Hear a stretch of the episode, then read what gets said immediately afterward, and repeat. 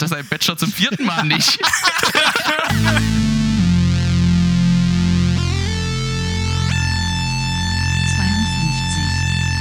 Schönen guten Abend, wir sind die zwei und wir reden mit 50 Leuten. Heute zu Gast ist Philipp. Hey! Hey Philipp.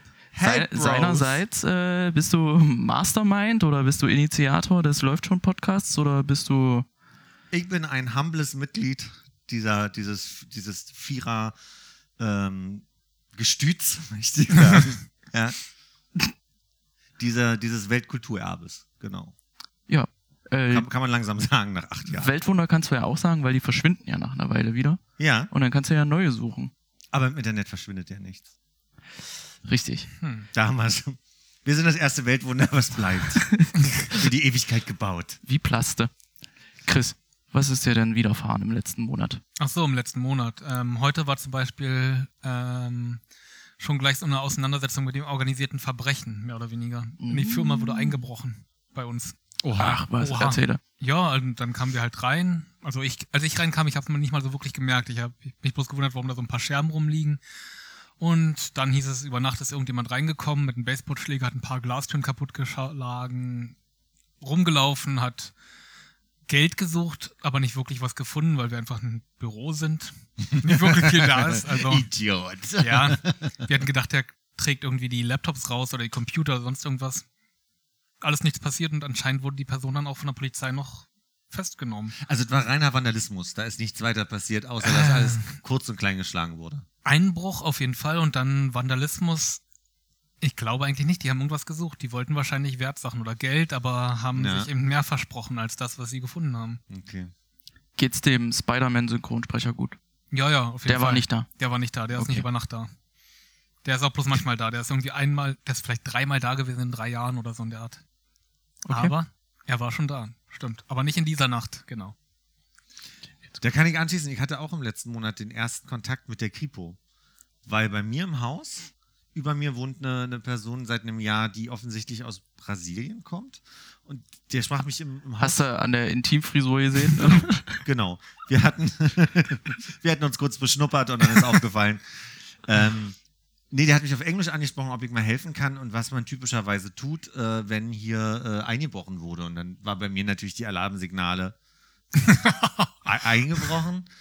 Und bei dem war es so, der kam an seine Wohnungstür und diese ganze Dämmung, die im, im äh, diese, dieser, diese Gummidichtung, Ja, die ja. war Mhm. draußen, die wurde nach draußen gezogen. Das heißt, offensichtlich hat jemand mit Gewalt versucht, diese Tür aufzukriegen, hat es äh, nach draußen gezogen, wurde dann gestört. Man hatte auch so ein bisschen Mörtel von der Tür, vom Türrahmen äh, rumliegen sehen. Und dann habe ich gesagt, ja, dann rufen wir jetzt mal die, die Kripo. Und dann meinte er, er hatte schon 115 probiert, da konnte ihm keiner helfen.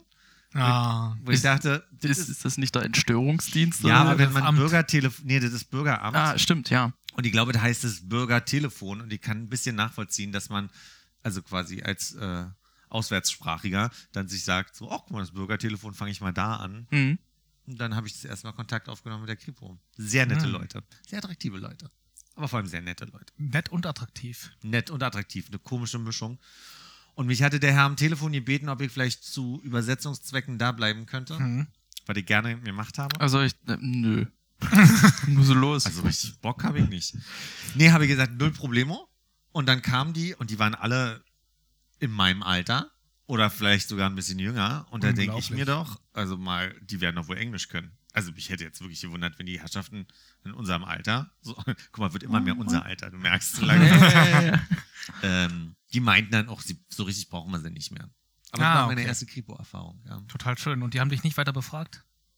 Die haben nur gefragt, was, was passiert ist und ich konnte ja nicht viel sagen, außer ich bin angekommen, wurde angesprochen, habe hab sie informiert und stehe gerade zur Verfügung. Hm. Und dann hatten wir jetzt. Ne? Ja. Ach, das war's dann. ja. Dann haben wir gesagt, wir brauchen sie nicht weiter. Er hat sehr subtil versucht. Es waren drei Leute, eine von der Spurensicherung und zwei Herren. Und der eine Herr hat protokolliert und der andere Herr hat dann irgendwann gesagt, also ab hier würden wir sie nicht mehr brauchen. Und dann denke ich so, okay, subtil dagegen. dann bin dann nach unten gegangen, habe an der Tür gelauscht. Waren das so Polizisten, die immer irgendwas mit Bleistift auf so einen kleinen Block geschrieben haben und sich dann so gegenseitig gezeigt haben und mit dem Stift so drauf getippt haben? Nee, es war wirklich, also dieser eine, den ich jetzt Protokollant nennen wollen würde, war, der hatte wirklich nur einen Kugelschreiber an der Kette also der um den Hals und hatte dann einfach nur und hatte dann irgendwie nur ein weißes Blatt und hat äh, dann auch irgendwie nur verwirrt rumgeguckt und meinte, sagen Sie mir mal Ihren Namen. Und dann hat er einfach dieses große Blatt mittendrin seinen Namen aufgeschrieben. Der kann schreiben, ja. Einfach mittendrin. Äh, Ich glaube, der brauchte einfach nur eine Begründung, dabei sein zu dürfen. Vielleicht dreimal unterstrichen, jetzt bist du Hauptverdächtiger. Praktikant, ja. Praktikant. Mhm. Äh, vielleicht im Austauschjahr, keine Ahnung. Ja, kann auch sein. vielleicht eigentlich Medizinstudent, aber er wollte mal gucken. Hat er deinen vollständigen Namen aufgeschrieben oder nur einen Vornamen? So, nee, komplett. so, inklusive meiner, meiner Personalausweisnummer. Oh, Oh. damit kriegen die dich immer. Ja, ja, natürlich. Also, ich sag doch nicht, der Zweck daran ist. Also würde mich nicht wundern, wenn da jetzt vielleicht in zwei, drei Wochen irgendein zerknitterter Kommissar bei dir vor der Tür steht und nochmal Fragen dazu hat. Stören wird's mich nicht. Das war so viel. Aber Ja, äh, ha- habt ihr nicht hier teures Zeug bei euch im Büro eigentlich? ja wir haben ähm, aber zwei Etagen und die waren bloß in der unteren Etage gewesen und da wäre eigentlich auch schon teures Zeug gewesen. Anscheinend haben die Anwohner früh genug sich beschwert über den Lärm durch die Alarmanlage. Und dann war Stört wohl. ja auch. Ja, natürlich. Wir haben es auch heute nochmal getestet und war wirklich relativ laut. Nach 20 Minuten war wohl mitten in der Nacht, war dann Securitas da, ungefähr zeitgleich mit der Polizei. Ja. Und ja. Ich Aber voll nicht. gut, dass ihr das nicht morgens gesehen habt, weil erfahrungsgemäß wartet man dann auf alle Kollegen, räumt schon mal so ein bisschen wieder auf. Hm. Und die Spurensicherung hat jetzt gerade nochmal in meinem Fall sichergestellt, also da wird sofort quasi auf Fingerabdrücke überprüft, weil die checken natürlich irgendwie so, was sonst noch so unterwegs ist und ob das Ganggeschichten sind oder ob das Einzeltäter sind. Und insofern voll gut, dass es nachts passiert ist und die Kollegen nicht alle schon mal angefangen haben aufzuräumen. aufzuräumen. Ja, auf jeden Fall. die Klinke schon hundertmal angefasst haben und so. Ein interessanter Plot-Twist, der sich jetzt am Nachmittag ergeben hat, ist, dass der Vertrag mit unserer Sicherheitsfirma bald ausläuft und wir nicht verlängern. Und das ist Oh. problematisch, weil. Ja, vielleicht dachten die sich, ähm, wir zeigen dem mal, dass wir wichtige Dienstleister sind. Okay, das hast du jetzt gerade nicht laut gesagt. Ich habe ja nicht die Firma gesagt und so. ja, also. ja. Soll ich es rausschneiden? Nein, hm. ist ja einfach bloß so eine Sache. Keine Ahnung, ob das Ja, auch ja. bloß irgendwie so ein Chatgerücht war oder so eine Art. Du warst doch aber auch mal Sicherheitsbeauftragter Ja, für wir haben die relativ, Schönhauser ähm, Arkaden. Nee, nicht Schönhauser Arkaden, aber wir, wir sind relativ häufig in Geschäfte eingebrochen, wenn wir wollten, dass die unsere Dienste annehmen. Nee. Aber du hast ja irgendwie sowas gemacht. ja, genau, ich war Mall Security für äh, anderthalb Jahre ungefähr. Hattest du mal Fälle, dass irgendwas passiert ist? Joa, einmal mitten in der Nacht, dass irgendjemand in das eine Gourmet-Restaurant einbrechen wollte. Weil das eins der wenigen Geschäfte war, die man von der Fußgängerzone irgendwie halt ja betreten konnte. Ansonsten war das halt so eine Passage, die komplett abgeriegelt ist, mehr oder weniger. Wenn man die zuschließt, kommt man nicht rein, aber eben in das Gourmet-Geschäft doch und da hat wohl irgendjemand was Schweres gegengeworfen. Irgendein Stuhl, der noch auf der Fußgängerzone war oder so. Einen anderen Menschen. Einen anderen Menschen, Gullideckel, ich habe keine Ahnung, aber hat nicht funktioniert. Dann kam die Polizei, meinte, Sag, was ist denn das? Ich hab selbst gesehen, das waren diese. Äh, Ja, und du? Und was, äh, was, was hast du in dem Moment gemacht? ich hab's nicht weiter mitgekriegt. Die hatten ihre eigene Alarmanlage an dem Geschäft. Ich bin bloß für die Passage zuständig, nicht für die einzelnen also, Geschäfte. wenn du es gesehen hättest, hättest du, hättest Hätte du gesagt, gesagt, ja, fünf Minuten ist Feierabend. ist Das von der Versicherung her ganz kompliziert. Ich kann jetzt hier eigentlich nicht anrufen. nee, ähm, also ich habe dadurch unbedingt nicht was mitbekommen, dass da eingebrochen wurde oder so.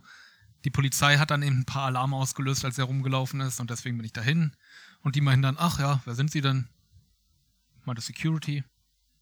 Hab denen dann die Pläne gebracht, damit sie sicher gehen konnten, dass es keine Verbindung gibt von diesem Laden direkt irgendwie noch ähm, in die Passagen oder in andere Läden rein, falls irgendwie jemand da eingebrochen ist und dann halt äh, weitergegangen ist oder so eine Art Wie, halt. der Laden gehört nicht zur Passage? Der gehörte zur Passage, aber der war halt ähm, nicht über irgendwelche Verbindungen, noch Geheimgänge oder so weiter verbunden. Da gab es bloß eine Tür und die war halt sicher. Die war auch alarmgesichert und dadurch ist er halt nicht rein.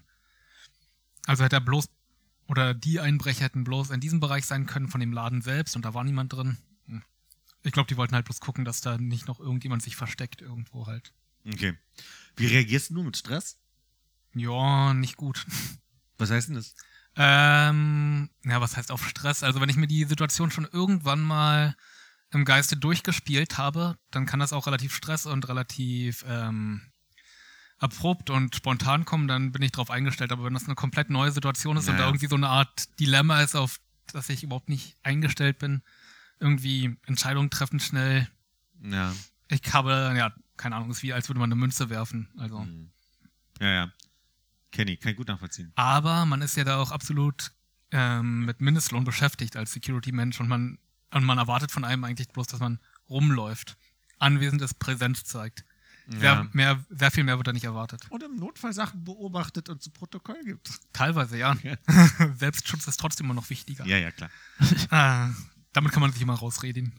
Mir ist neulich, äh, ich habe mir neulich einen Schlüssel verbogen am Briefkasten. Ah, oh Gott. Also, sei wir Dank. gerade von Ich dachte, ein- du hast jetzt Einbrechen irgendjemanden reden. gegen den Kopf gehauen oder so eine Art. Nee, ähm, ich kam nach Hause und habe den Briefkastenschlüssel halt reingesteckt und da war nichts drin. Dann war ich ein bisschen sackig, weil ich äh, auf äh, Post gewartet habe. Und äh, normalerweise ziehe ich den raus und laufe dann gleich weiter. Und das ist immer so eine Bewegung. Hm. Aber irgendwie wollte der Schlüssel nicht komplett raus. Also bin ich losgelaufen und der Schlüssel steckte noch. Ja. Und dann hatte ich so einen 90 Grad abgewinkelten Briefkastenschlüssel. Das heißt Richtig, dann, 90 Grad? jo, Krass. Aber den kann man doch gut zurückbiegen, oder? Die sind ja meistens relativ so. ich, ich bin noch nicht fertig, ich bin noch nicht fertig. Ich habe auch gar Nein, nein, nichts nicht, nicht vorweggreifen. Nee. Schneid das raus. Ja. ah, okay, hier sind die Bandagen, okay. Äh, das das habe ich dann Sophie erzählt, wie mein Vorhaben jetzt äh, ist mit dem Schlüssel, damit ich weiterhin Post empfangen kann. Und da hat sie gesagt, das lässt du mal schön bleiben. Aber ich habe es trotzdem gemacht. Bin dann runtergegangen und habe den wieder zurückgebogen und jetzt geht's wieder. Ich hatte echt damit gerechnet, dass ich das, äh, den ganzen Briefkasten rausruppen muss, weil der Schlüssel dann komplett durch ist. Okay. Aber hat What? funktioniert. Wo hast, womit hast du es wieder gerade gebogen? Mit einer Zange oder so? Ich, nö, ich habe den Schlüssel in das Schloss dasselbe Schloss wieder? in dasselbe Schloss und habe es zurückgebogen. Unglaublich. Das war ja auch wieder ein äh, Glücksspiel, mehr oder weniger. Russisch Roulette spielen. Den verbogenen Schlüssel dann nochmal reinmachen und äh, hin und her bewegen. Ja, aber auch so, also nur der Hinweis, falls der jetzt abbricht, der Schlüssel. Ja, mit kurz hier ran. dieses Holz an. Ja, klopf mal. Ähm, möchte ich nur sagen, du musst nicht den ganzen Briefkasten austauschen. Du kannst auch das Schloss einfach austauschen, ne? Insider-Tipp. Aber um das Schloss auszutauschen, muss man den ganzen Briefkasten raustrecken. Muss man Ja. da nicht bloß die Tür irgendwie. Habt ihr mehrere äh, Schlüssel vom. Ja, na Sophie hat auch noch einen. Hm. Hm. Also ich meine, so einen Briefkastenschlüssel wird es ja irgendwo geben. Definitiv. Ich glaube, die sind halt nicht mal ordentlich genormt. Also, Hm. also nee, vielleicht sind sie genormt, aber sie sind halt nicht hochkomplex. Ne? Ja. Also ist ja ein Briefkasten. Ist ja kein Sicherheitsschlüssel. Ähm, Interessant auf jeden Fall. ich war bowlen. Geil. War Jahre nicht mehr. Und bowlen ist ja immer so ein Ding, wo man so Gesellschaftsgefüge beobachten kann, wie so Menschen funktionieren in, äh, in Wettbewerbsfunktion, äh, äh, Wettbewerbssituationen. Was machst du? Nur was notieren. Bowlen, hab einen Kal- Bowlen also- gehen. Ich notiere nur gerade den Gedanken. Okay. Bitte weitermachen. Hat, hat nichts damit zu tun mit dem, was du gerade eben gesagt hast. Achso, okay. Nee, das war gerade so auffällig. Tja. Also, bowlen. ähm, Das muss ich mal kurz googeln. Gibt es überhaupt Menschen, die nachdem sie geworfen haben, cool und lässig zurücklaufen können von, von, der, von der Bahn? Ohne zu gucken, Das gibt's nicht, oder? Wie Man, man, man wirft halt und dann ist es immer so ein, "Mäh, ich habe nicht alle getroffen und dann gucken einen alle an und dann guckt man die an und sagt so, naja. Oder man trifft eben alle und dann guckt man alle so an und dann muss man so cool und lässig zurücklaufen. Zumal Was- du bist ja schon in, also die Dynamik ist ja total spannend, weil du bist ja schon mal in einer sehr dynamischen Geste, ne? du nimmst Anlauf, du wirst dann auf einmal selber abgebremst, du wirfst eine schwere Kugel, ja. Absolut. bist dann unter Anspannung und weißt, du wirst auch noch beobachtet. Weil die, an, total die, interessant. die anderen warten ja nur drauf, bis sie dran sind. Also die interessiert ja nicht großartig, ob du jetzt äh, gut bist. Kommt drauf an, auf die Spielsituation natürlich. Wenn du im Team spielst, natürlich. Ja, Aber es ist doch wie im Leben, wie oft wir denken, die Leute gucken uns an stimmt. und, ja. und eigentlich interessiert es keinen Menschen, dass ich da gerade langlaufe. Ja. Ah, Gerade, gerade, in, gerade in Berlin ist allen alles scheißegal. So egal, aber Ja. du denkst irgendwie so, oh, Heik, was im Gesicht. Ich habe manchmal, dass Leute mich so angucken, dass ich denke, oh, irgendwas, irgendwas muss ich im Gesicht haben. Und dann gucken mich Menschen einfach nur an und denken an irgendwas oder so. Ja, gucken nicht mal, gucken einfach so gerade vor sich hin. Genau. Aber kennt ihr das auch, dass ihr zum Beispiel irgendwo langlauft und, ah, ich weiß nicht, wenn man zum Beispiel unten aus der Haustür rauskommt und man bemerkt, dass man seinen Schlüssel nicht dabei hat, dann dreht man nicht einfach um und geht dann wieder, Ja, ja. Erstmal man das macht Handy immer so, rausholen, so tun, als würde man angerufen werden oder schreibt eine SMS. ja, nee, oder irgendwie man, ma- man macht so, Ah, man macht noch so eine Geste, so, ah, wo ist mein Schlüssel irgendwie, wie für eine unsichtbare ähm, Zuschauerschaft oder so in der Für Art. ein Publikum. Ja, für ein Ich bin Publikum, ganz großer, genau. großer irgendwie. Fan von britischem Humor und es gibt die Schauspielerin und Komikerin äh, Miranda Hart und die hat in ihrem Comedy-Programm das eingebaut und die macht das halt so geil. Die geht einmal dynamisch von links nach rechts auf der Bühne, steht dann da und sagt so, scheiße, ich muss in die andere Richtung. Oh, dann guckt sie so auf die Uhr und sagt so, ah, es ist 11 Uhr. Das heißt, 11 Uhr bedeutet, ich muss da lang gehen. So, so mega gut. Sehr, sehr nice. ähm, bei besagtem Bowlingabend war es wohl anscheinend sehr voll, weil irgendein Büro äh, Jahresabschluss dort äh, gefeiert hat. Oh ja, Ir sehr irgendwie sowas. Team-Event. Ja. Und äh, ein anderes Büro hat dort eine Billardmeisterschaft veranstaltet, direkt vor der Toilette. Kennt ihr am Mercedesplatz die Bowlingbahn, die überm, überm Kino ist oder Nein. unterm Kino? Auf jeden Fall musst du durch den Billardbereich, um zum, äh, zum Klo zu kommen. Dort standen jetzt aber 50 Leute, die Preise verteilt haben. Und in der Mitte stand ein sogenannter Chef, würde ich ihn mal nennen, der förmlich gekleidet war und die anderen relativ äh, casual. Ja. So, und dann standen drei in der Mitte und er hatte noch drei Pro Pokale in der Hand. Ich musste aber tierisch aufs Klo und ich musste meine Hände waschen, weil ich mir Cola über die Pfoten gekippt hat. Und dann habe ich mich so durchgedrängelt und, und das kam nicht gut an bei den Leuten. Und denkst dir so, dann mach das doch woanders. Naja. Wie kam das nicht gut an? Nee, die sind nicht aus dem Weg gegangen. Haben die irgendwie noch reagiert auf dich, irgendwas gesagt? Nö, die haben geklatscht. Weil, weil grad- Natürlich. Geht auf Toilette. weil gerade aus der Buchhaltung einen dritten Platz gemacht hat beim ich Billardspiel. super. Auf Dachte, jeden du Fall. kriegst immer Applaus, wenn du aufs Klo gehst. Hast du nicht auch Applaus gekriegt, als du mal aus dem Sexshop gekommen bist mit dem großen Paket? Nee, da habe ich keinen Applaus gekriegt. Eigentlich müsste man ja nichts essen auf, auf einer Bowlingbahn. Also ist ja immer sauteuer. Aber ich dachte mir so, hm, wäre eigentlich ganz cool, wenn man eine Schale Pommes hat. Weil ich habe gesehen, die, die die Bahn neben uns haben, das sind ja immer so Zweier Ja. äh, Zwillingsbahnen, Hm. wo immer zwei Bänke gegenüberstehen und in der Mitte ist ein Tisch. Die hatten sich Pommes hingestellt. Da dachte ich mir, Es zog so rüber vom Geruch. ohne Scheiß, so war's. Natürlich. Und dann dachte ich, Krass. ich gehe jetzt mal zu so einem Garçon und äh, frag den mal, ob der uns mal Pommes bringt. So, äh, das war dann, was war das, ein Portugiese oder ein Spanier, hat man so am englischen Dialekt äh, gehört. Am Dialekt auf seinem Englisch, so, ne? Ja. Ich glaube, wir wissen alle, wo trainiert mit der Anekdote. nee, äh, dann habe hab ich halt gesagt, äh, ich möchte gerne Pommes bestellen. Dann sagt er, oh, die Küche ist aber schwer beschäftigt, weil hier sind mehrere Gesellschaften, die auch noch Essen kriegen. Und dann dachte ich so, naja, dann wird das halt eine halbe Stunde länger dauern. Und dann sagt er so, müssen Sie so auf eine Dreiviertel bis eine Stunde einrichten. Und dachte mir so, gut, wir haben die Bahn für zwei Stunden reserviert, Okay. kriege ich halt erst in einer Stunde Pommes. So, setz mich wieder hin, hab dem natürlich gesagt, ja, dann äh, machen wir das so. Und so ungefähr nach einer halben Stunde hat Sophie gefragt, ob ich was zu essen bestellt habe. Und ich sagte, jo, was denn? Pommes. Können wir Nachos daraus machen? Und dann bin ich wieder zu dem Kellner und habe gesagt, ja, die Pommes wollen wir jetzt doch nicht, wir wollen dann jetzt Nachos haben. Und dann hat er nochmal gesagt, ja, das kann aber echt lange dauern. Ich so, naja, wir werden ja sehen, wenn wir fertig sind und ist noch nicht da, dann ist das halt so. Und äh, die waren aber immer noch nicht fertig, als wir fertig waren, die Nachos. Und dann? Dann sind wir essen gegangen. Zum Also ihr musstet das auch nicht bezahlen oder? Nö, nö, nö, nö, nö. Ja. Und andere Hm. Sache, Bowlingschuhe sind auch so ein ganz eigenes Ding. Ich mache hier nochmal kurz Krümel weg. Sehr gut. Äh, Entschuldige. bitte. dieser typische Bowlingschuh-Stil, woher kommt der? Der Schuh, der, der nochmal, die, die Schuhform. könnt ihr nicht sagen.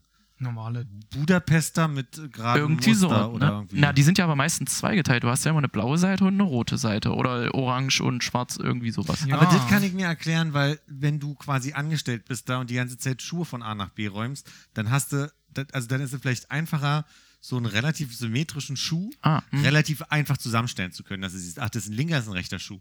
ja, stimmt. So, ne, weil du hast ja dann irgendwie, ich sag jetzt mal, blau-rot, rot-blau. Dann kannst du die Schuhe aneinander stellen. Also diese, diesen visuellen Aspekt, damit du die Arbeit Ah. vereinfachst, finde ich schon Total clever. aber ob es jetzt ergonomisch da jetzt für Bohlen noch irgendwie Vorteile gibt, keine Ahnung. Sind aber eigentlich schöne Schuhe. Ja, könnte man sich auch für den Privatgebrauch. Ja, außer dass die Größen nie so sind, Nee, wie sie natürlich draufstehen. Extra nachgefragt beim Schuhe abholen. So gesagt, wie fallen die ihnen aus? Ja, ganz normal, also das ist schon die Größe. Haben die die- Skisocken an? Also die, die können so über die Schuhe drüber ziehen, die sie jetzt gerade anhaben. Ja. Äh, und er hat gemeint, nö, das ist die Größe, die draufsteht. Dann habe ich halt meine 42 genommen und zieh die so an. Es hat sich angefühlt wie eine 45. Kennt Schon ihr die- viel getragen. Kennt ihr Ah. diese Stiefeletten für Männer? Diese, also quasi knöchelhohen Ja. Stiefel Ja, ja. mit dem, mit Mhm. dem Gummiband dazwischen, wo du einfach nur Mhm. reinschlüpfst. Also diese sehr klassisch, gibt's überall. Gibt's, äh, dürfen wir Marken nennen bei euch? Oder habt ihr Sponsoren? Mhm. Also gibt's bei Zara. Ich habe welche von Asus mir irgendwann gekauft. Und das Problem ist, die haben überhaupt kein Profil unten. Die sind total. Ich bin eben auf dem Weg hierher auch mit den Dingern fast auf die Fresse geflogen. Ah, das ist so eine Pappsohle, ne?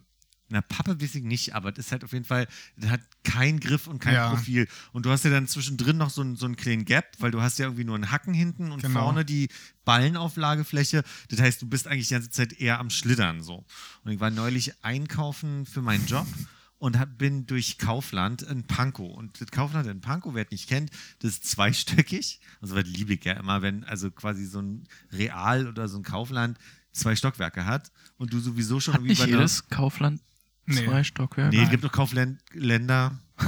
Kaufländer. Kauf, Kauflands. Die Kaufländer. sind auf irgendwelchen Industriegebieten, die sind riesig groß. Also so, es Mhm. gibt, gibt da Unterschiede. Jedenfalls bin ich, ist dieser Marmor, dieser Stein, auf dem ich da unterwegs war, da, da konnte ich keinen Griff, ich hatte keinen Griff, sondern ich musste mich immer abstützen auf den Wagen und so ein bisschen Ah. abstoßen. Und dann habe ich andauernd irgendwas vergessen und habe entdeckt, dass es auf der anderen Seite ist. Also, dass es im anderen Stockwerk Ah, ist. ja, wie furchtbar. Ich habe, glaube ich, also wirklich für den 30-Euro-Einkauf zweieinhalb Stunden gebraucht. Das war ewig. Ich war da ewig drin. Ich kam da nicht raus, weil ich mit meinen Schuhen nicht so klar kam. Aber äh, 10.000 Kilokalorien Verbrauch. Ich denke auch. Und hast jetzt Oberschenkel wie Schwarzenegger. Oberschenkel, du. Aber wie Schlittschuhlaufen. Die brechen Marmor. Klingt total schön. Ah, was ich gerade ansprechen wollte, was mir beim Duschen passiert ist, und das könnte eventuell eine gute Brücke werden zum Thema. ähm, also, nee, ich hab Kopfkino, Entschuldigung. Das spielt überhaupt gar keine Rolle. Nee, ich möchte es auch nicht erzählen. also ich habe nicht mal geduscht. Ich bin ein großer Duschfan, weil ich habe das Gefühl, nach dem Duschen bin ich sauberer als nach dem Baden. Okay. Aber ich habe Rückenschmerzen, weswegen ich mir eine sehr heiße Wanne eingelassen habe, um meinen Rücken einzuweichen und äh, ätherische Öle und hast du nicht gesehen. So. Um sich aber an allen Stellen zu waschen, muss man ja dann doch irgendwann das Wasser ablassen, um sich schön abbrausen zu können. So. Habe ich also gemacht und habe mich eingeseift, was auch hieß, dass der Brausekopf eingeseift war und meine Hände und der Rest. Habe mir aber eingebildet, ich könnte mit meinen Füßen sitzend in der Badewanne den, den Brausekopf gut festhalten.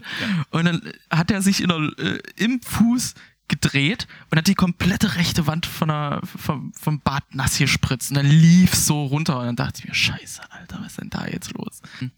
Ich hatte halt Angst, dass Sophie nach Hause kommt und wir haben plötzlich, äh, was ist, grün-graue, grün-graue äh, Wände in der Dusche. Wegen weil- Schimmel, oder? Nee, wegen Gips.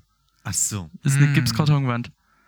Und dann habe ich mich nackig mit dem Föhn an die, an die Wand gestellt und habe sie trocken gepustet. Aber solche. Sind die so anfällig? Ich kenne mich da nicht aus. Ist das, ist das so eine Sache, wenn da Wasser drauf kommt, hast du sofort ein Problem? Nee, nicht sofort, aber ich. Es passiert ja halt Aber es einfach muss nicht doch oft. kalt geworden sein, du da standest, nackt, nur den Föhn in den Händen. Nee, ich habe die Tür noch nicht aufgemacht. Dadurch, dass ich sehr heiß gebadet habe, hat sich die Hitze Ah, okay. im Bad gut äh, Verteilt. verteilt, genau. Was war das für ein, also wo- woran hast du gedacht in diesem Moment? An, ich habe tatsächlich an Sophie gedacht und dachte mir so, hoffentlich kommt die jetzt nicht von der Arbeit.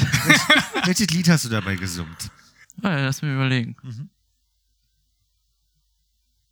Keins. Mache ich, mach ich mir hier mal eine Notiz. Hol mal dein Handy Nee, das ist aber durchaus berechtigt, weil wenn ich putze, pfeife ich immer so vor mich hin. Und, äh, meistens Bee Gees. Aber ich glaube, das war wahrscheinlich einfach eine zu ernste Situation, um zu pfeifen. Ja. Und äh, selbst wenn, man hätte es ja nicht gehört, weil der Föhn ja an war. Also hätte ja nichts gebracht. Geht ja um dich. Ja. Wenn ich Leerlauf im Kopf habe, dann pfeife ich die MacGyver-Titelmelodie. Oh, MacGyver.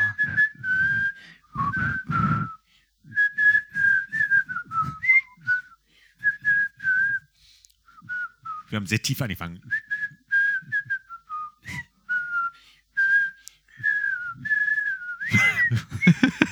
ich weiß nicht, ob das rechtemäßig ein Problem gibt. Ich Garantiert ja doch. abbrechen. Also, Ah, stimmt. Ne, du wurde, wurde garantiert erkannt. Wir können sie verkürzen. Ja, die McGay-Anfangsmelodie. Diet. Und was machst du dann, wenn du damit fertig bist? Fängst du wieder von vorne an? Natürlich. Ja, man, man hört ja immer zwischendrin wieder auf und fängt dann immer wieder an der gleichen Stelle an. Genau, es ist niemals so, dass du komplett einmal das ganze Ding durch, durchdüdelst. Redest du alleine Ja.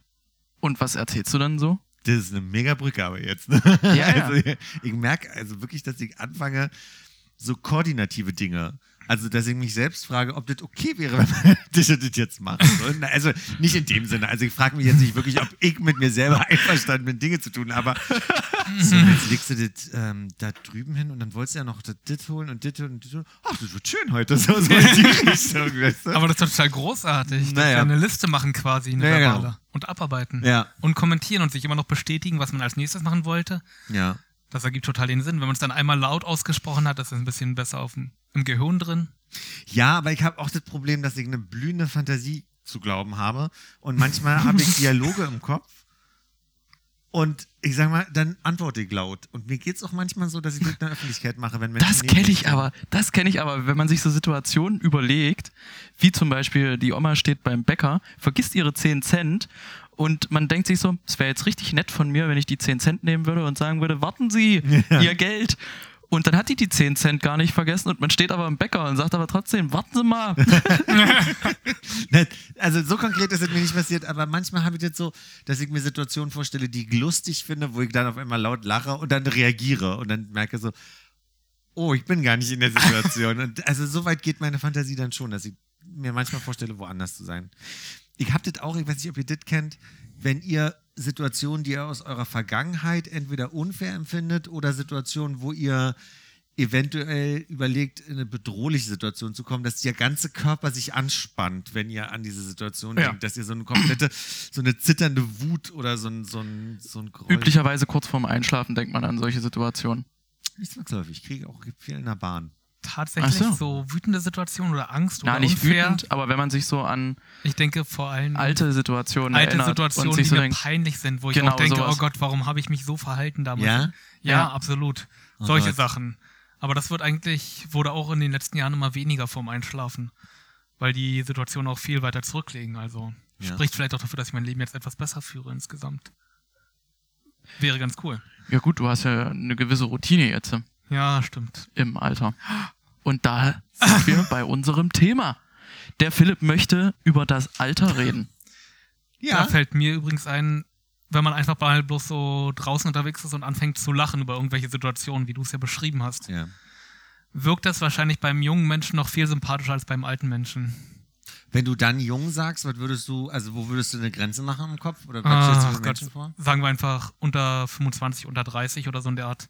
Und irgendwann wird es dann sehr komisch halt. Je Also alle Menschen, äh, alle Menschen mit Kindchenschema. Wird, ja, genau, sozusagen. Wo man doch sagen kann, ah, die sind noch so unreif und ach, lustig, die denken gerade irgendwo hier was, die haben Ja. Schmetterling gesehen, keine Ahnung. Das musst du mir jetzt mal erklären, was, was das mit Sympathie zu tun hat. Ähm, na, ich weiß nicht, man hat halt, bringt, glaube ich, jungen Leuten öfters noch gegenüber so eine Art, ähm, ja, die sind halt noch so unschuldig, man bringt ihnen noch so ein bisschen Grundvertrauen entgegen. Bei alten Leuten denkt man dann häufiger, muss das jetzt sein? Ich weiß nicht, keine Vielleicht Ahnung. ist es, also, wenn ich dich richtig verstehe, dann würde ich jetzt so sehen, dass es so eine Leichtigkeit ist, den man jüngeren Menschen unterstellt. Oh ja, vielleicht und die auch das, ja. dürfen, Die dürfen noch ähm, schlechte Entscheidungen treffen, weil die haben ja noch nicht in Anführungsstrichen Lebenserfahrung und ab irgendeinem Alter, so verstehe ich dich, ist es eine Art Kalkulation, die du den Menschen unterstellst, so, so ein bisschen einen, einen Ah, äh, nee, ich weiß nicht, vielleicht auch nee? einfach bloß zunehmende Verrücktheit. Und ich glaube, und da wollen wir mal ganz oberflächlich sein, junge Menschen sehen halt auch noch immer sympathisch aus.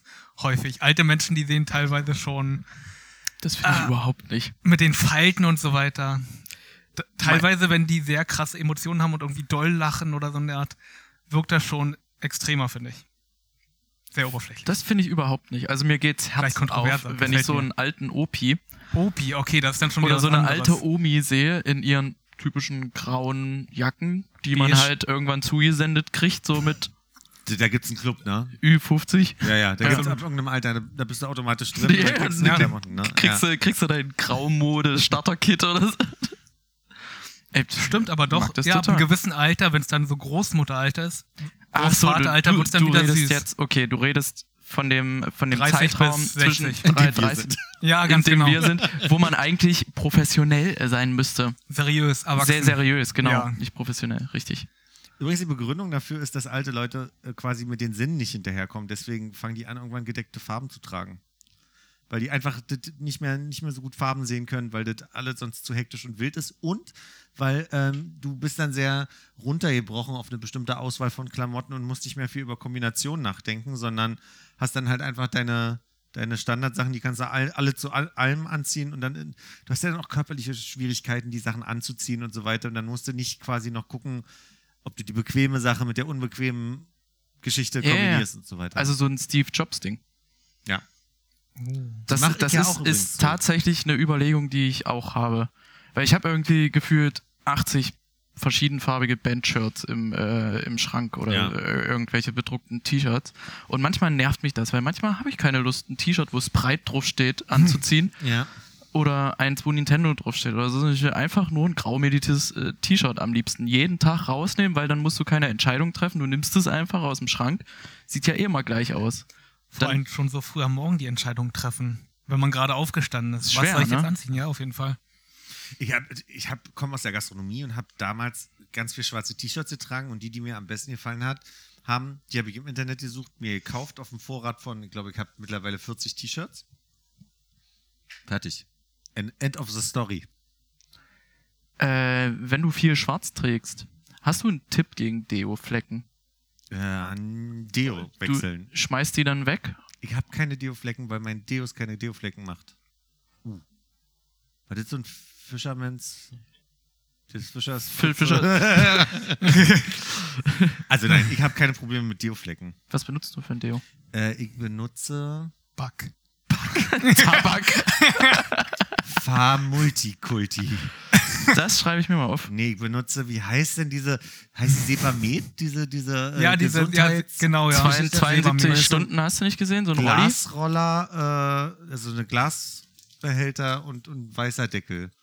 Und ich glaube, das äh, ist Hat keinen Parfum drin oder so eine richtig Art. Das ist einfach bloß. das- Ist Ja, da Aluminium drin? ich Vielleicht. glaube nicht. Nee, ich glaube nicht. Komplett Also, gegensätzliche Aussagen. vielleicht. Ja, also, nein. Aber mal äh, nochmal zurück zu deinem, äh, du redest mit dir selber. ja. Äh, fühlst du dich, wenn du alleine bist, von dir selber ertappt, wenn du das machst? Also denkst du dir so, Mensch, Philipp, das ist aber gerade dumm, dass du mit dir selber redest, oder? Oder ist das Nee, mein erster Impuls ist zu gucken, ob mich jemand beobachtet, um ehrlich zu sein. eher? Äh, in meinem Job habe ich große, große Fenster um mich rum. Also ich habe eigentlich keinen Raum, wo kein Fenster ist, glaube ich gerade. Ähm, und deswegen ist mein erster Impuls immer zu gucken, oh, kriegt das gerade irgendwer mit, dass ich mit mir selber hier quatsche. Ähm, aber ich bin dann auch fein damit. Also ich komme mir nicht komisch vor. Ich, ja, ich glaube, ich bin seit, seit ein paar Jahren ähm, sehr zufrieden damit, äh, sehr viel Zeit mit mir selbst oder die Zeit mit mir selbst. Nein! Ich will damit rumspielen.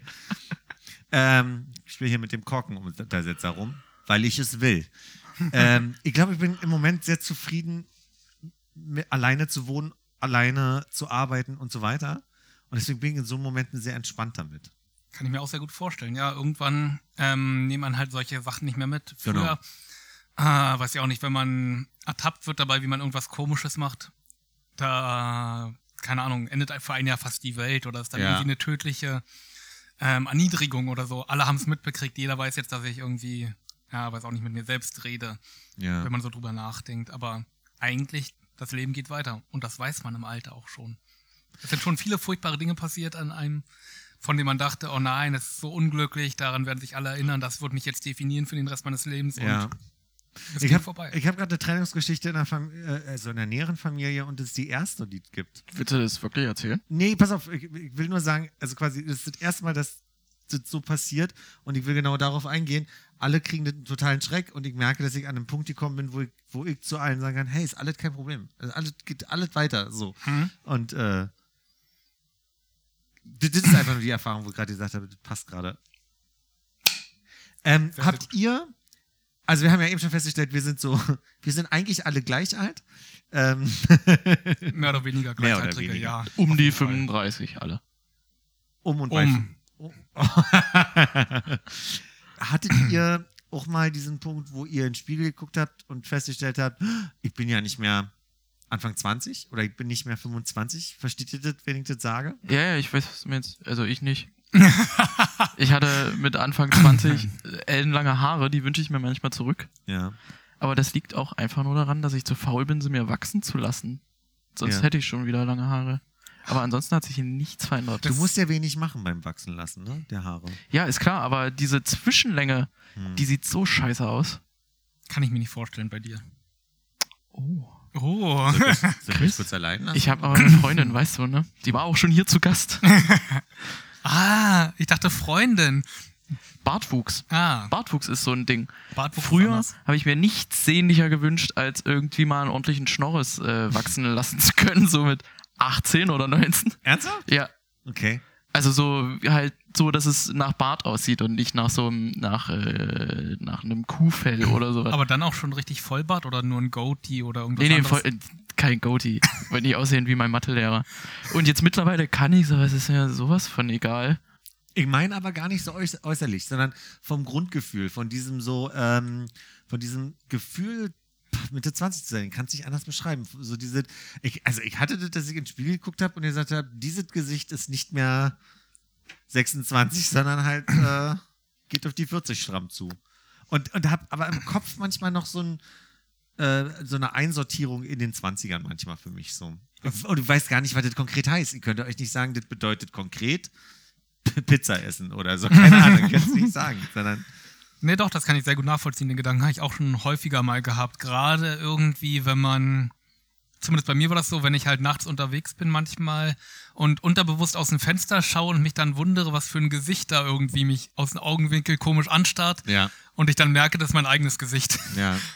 Also das ist auch schon irgendwie teilweise passiert, dass man dann so denkt, okay, aber das ist irgendwas ganz anderes. Und dann, keine Ahnung, sieht man es und merkt, okay, ja doch, man hat sich verändert. Ja. Generell dieses veränderte Körperbild ist aber wirklich auf den Körper bezogen bei mir, dass ich mir denke, okay, ich war auf jeden Fall schon dünner, ich war schon sportlicher, ich hatte schon irgendwie einen besseren Körperbau generell gehabt und keine Ahnung, dahin wieder zurückzukommen, würde jetzt nicht wie früher einfach bloß äh, zehn Liegestütze jeden Tag machen, aber ähm, verlangen, sondern wenn ich da wieder hin will, müsste ich richtig Sport machen. Äh, dann hast du doch recht. Also manchmal gucke ich mich im Spiegel an, denk mir so, puh, siehst bald aus wie dein Vater. so ungefähr. Genau.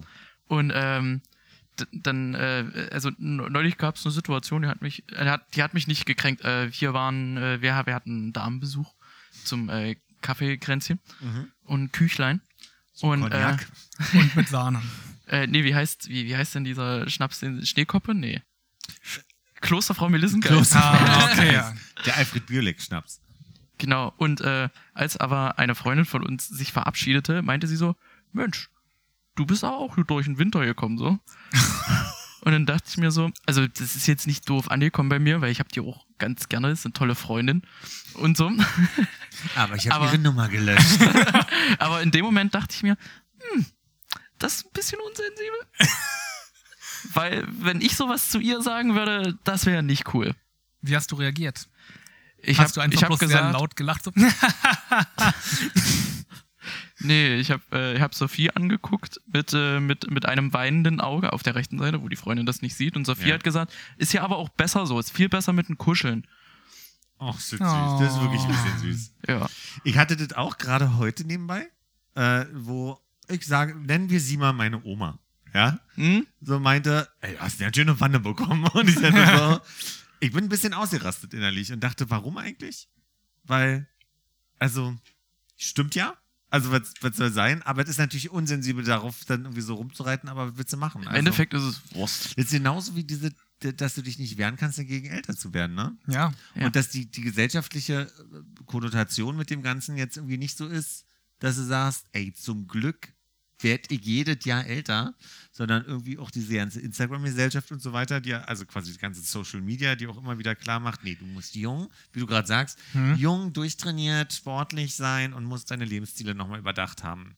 Ab Oder, vor 20 Jahren. oder du siehst irgendwann aus wie eine Katzenfrau. Oder ist das eine Katzenfrau? Ah, auch voll schön. Und dazu kommt, noch, und dazu Also, kommt noch der Gedanke, dass du ja braucht. nicht nur zehn Liegestütze gemacht hast damals, sondern du hast ja einfach essen können, was du konntest, Ja. wolltest.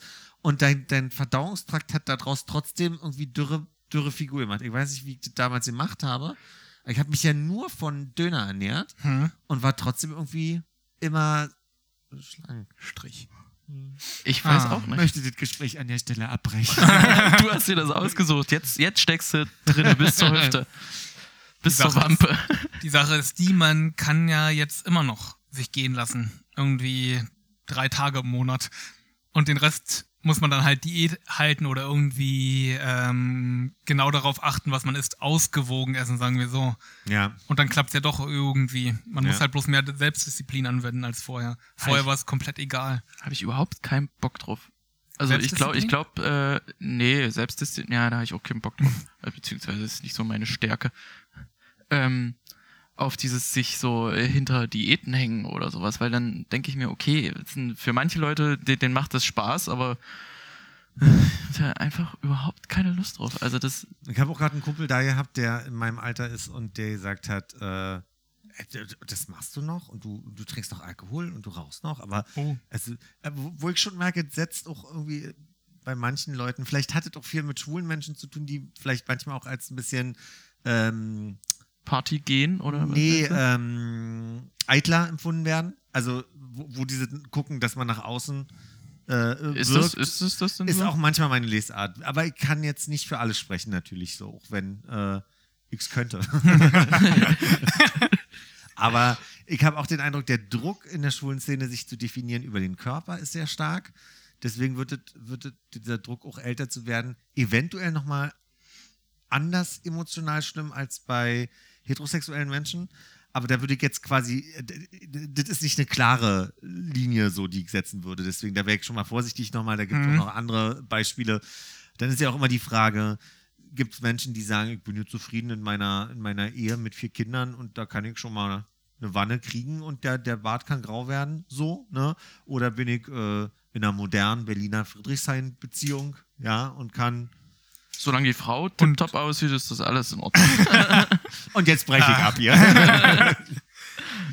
nee, und der hat halt, also genau darauf wollte ich hinaus. Und der hat mir halt klar gemacht, der macht jetzt äh, komplette, also klares Regime. Also kaum noch Kohlenhydrate und mehr Sport und mehr Bewegung und überhaupt kein Alkohol mehr und überhaupt, also Rauchen hat er ja nur kurz nochmal angefangen und jetzt wieder aufgehört. Und wo ich dann schon denke, so, gibt manchmal so diese bisschen sehr vereinfachte äh, Logik.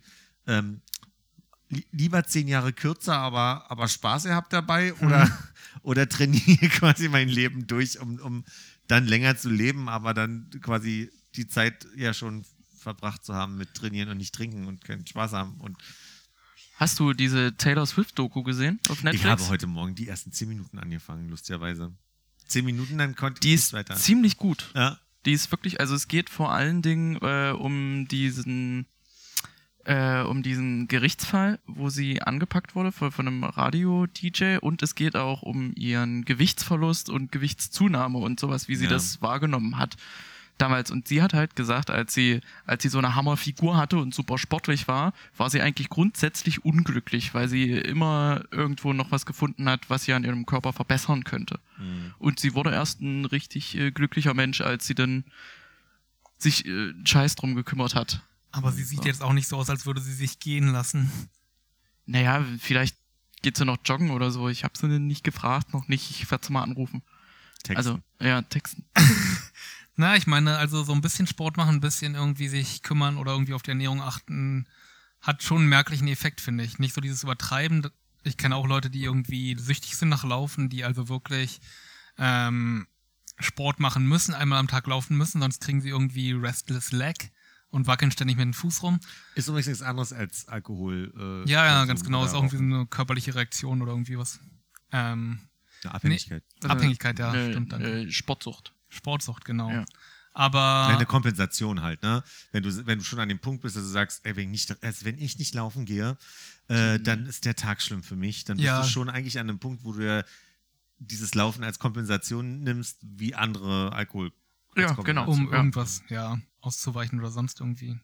Prinzipiell hat man aber doch immer, und ich weiß nicht, ob das euch auch so geht, aber ich habe zumindest immer noch ein gutes Gefühl, wenn ich ähm, Sport gemacht habe hinterher. Einfach bloß, wenn ich dann weiß, okay, ich habe es jetzt geschafft, ich bin jetzt irgendwie die fünf Kilometer gelaufen oder ich bin jetzt hier die Dreiviertelstunde geschwommen oder auch wenn man ähm, vielleicht mal fünf, sechs Tage lang gesund gegessen hat und sich dann irgendwie so denkt, krass, ja stimmt, ich habe jetzt bloß irgendwie Gemüse oder bloß irgendwie so Salat aus gesunde. Rezepte, bloß gesunde Rezepte gegessen. Man kann sein, dass das alles bloß in meinem Kopf ist und irgendwie alles bloß so eine Projektion ist, aber ich habe irgendwie auch einen Eindruck, als würde mir das ja zu meinem physischen Wohlbefinden beitragen. Keine Ahnung.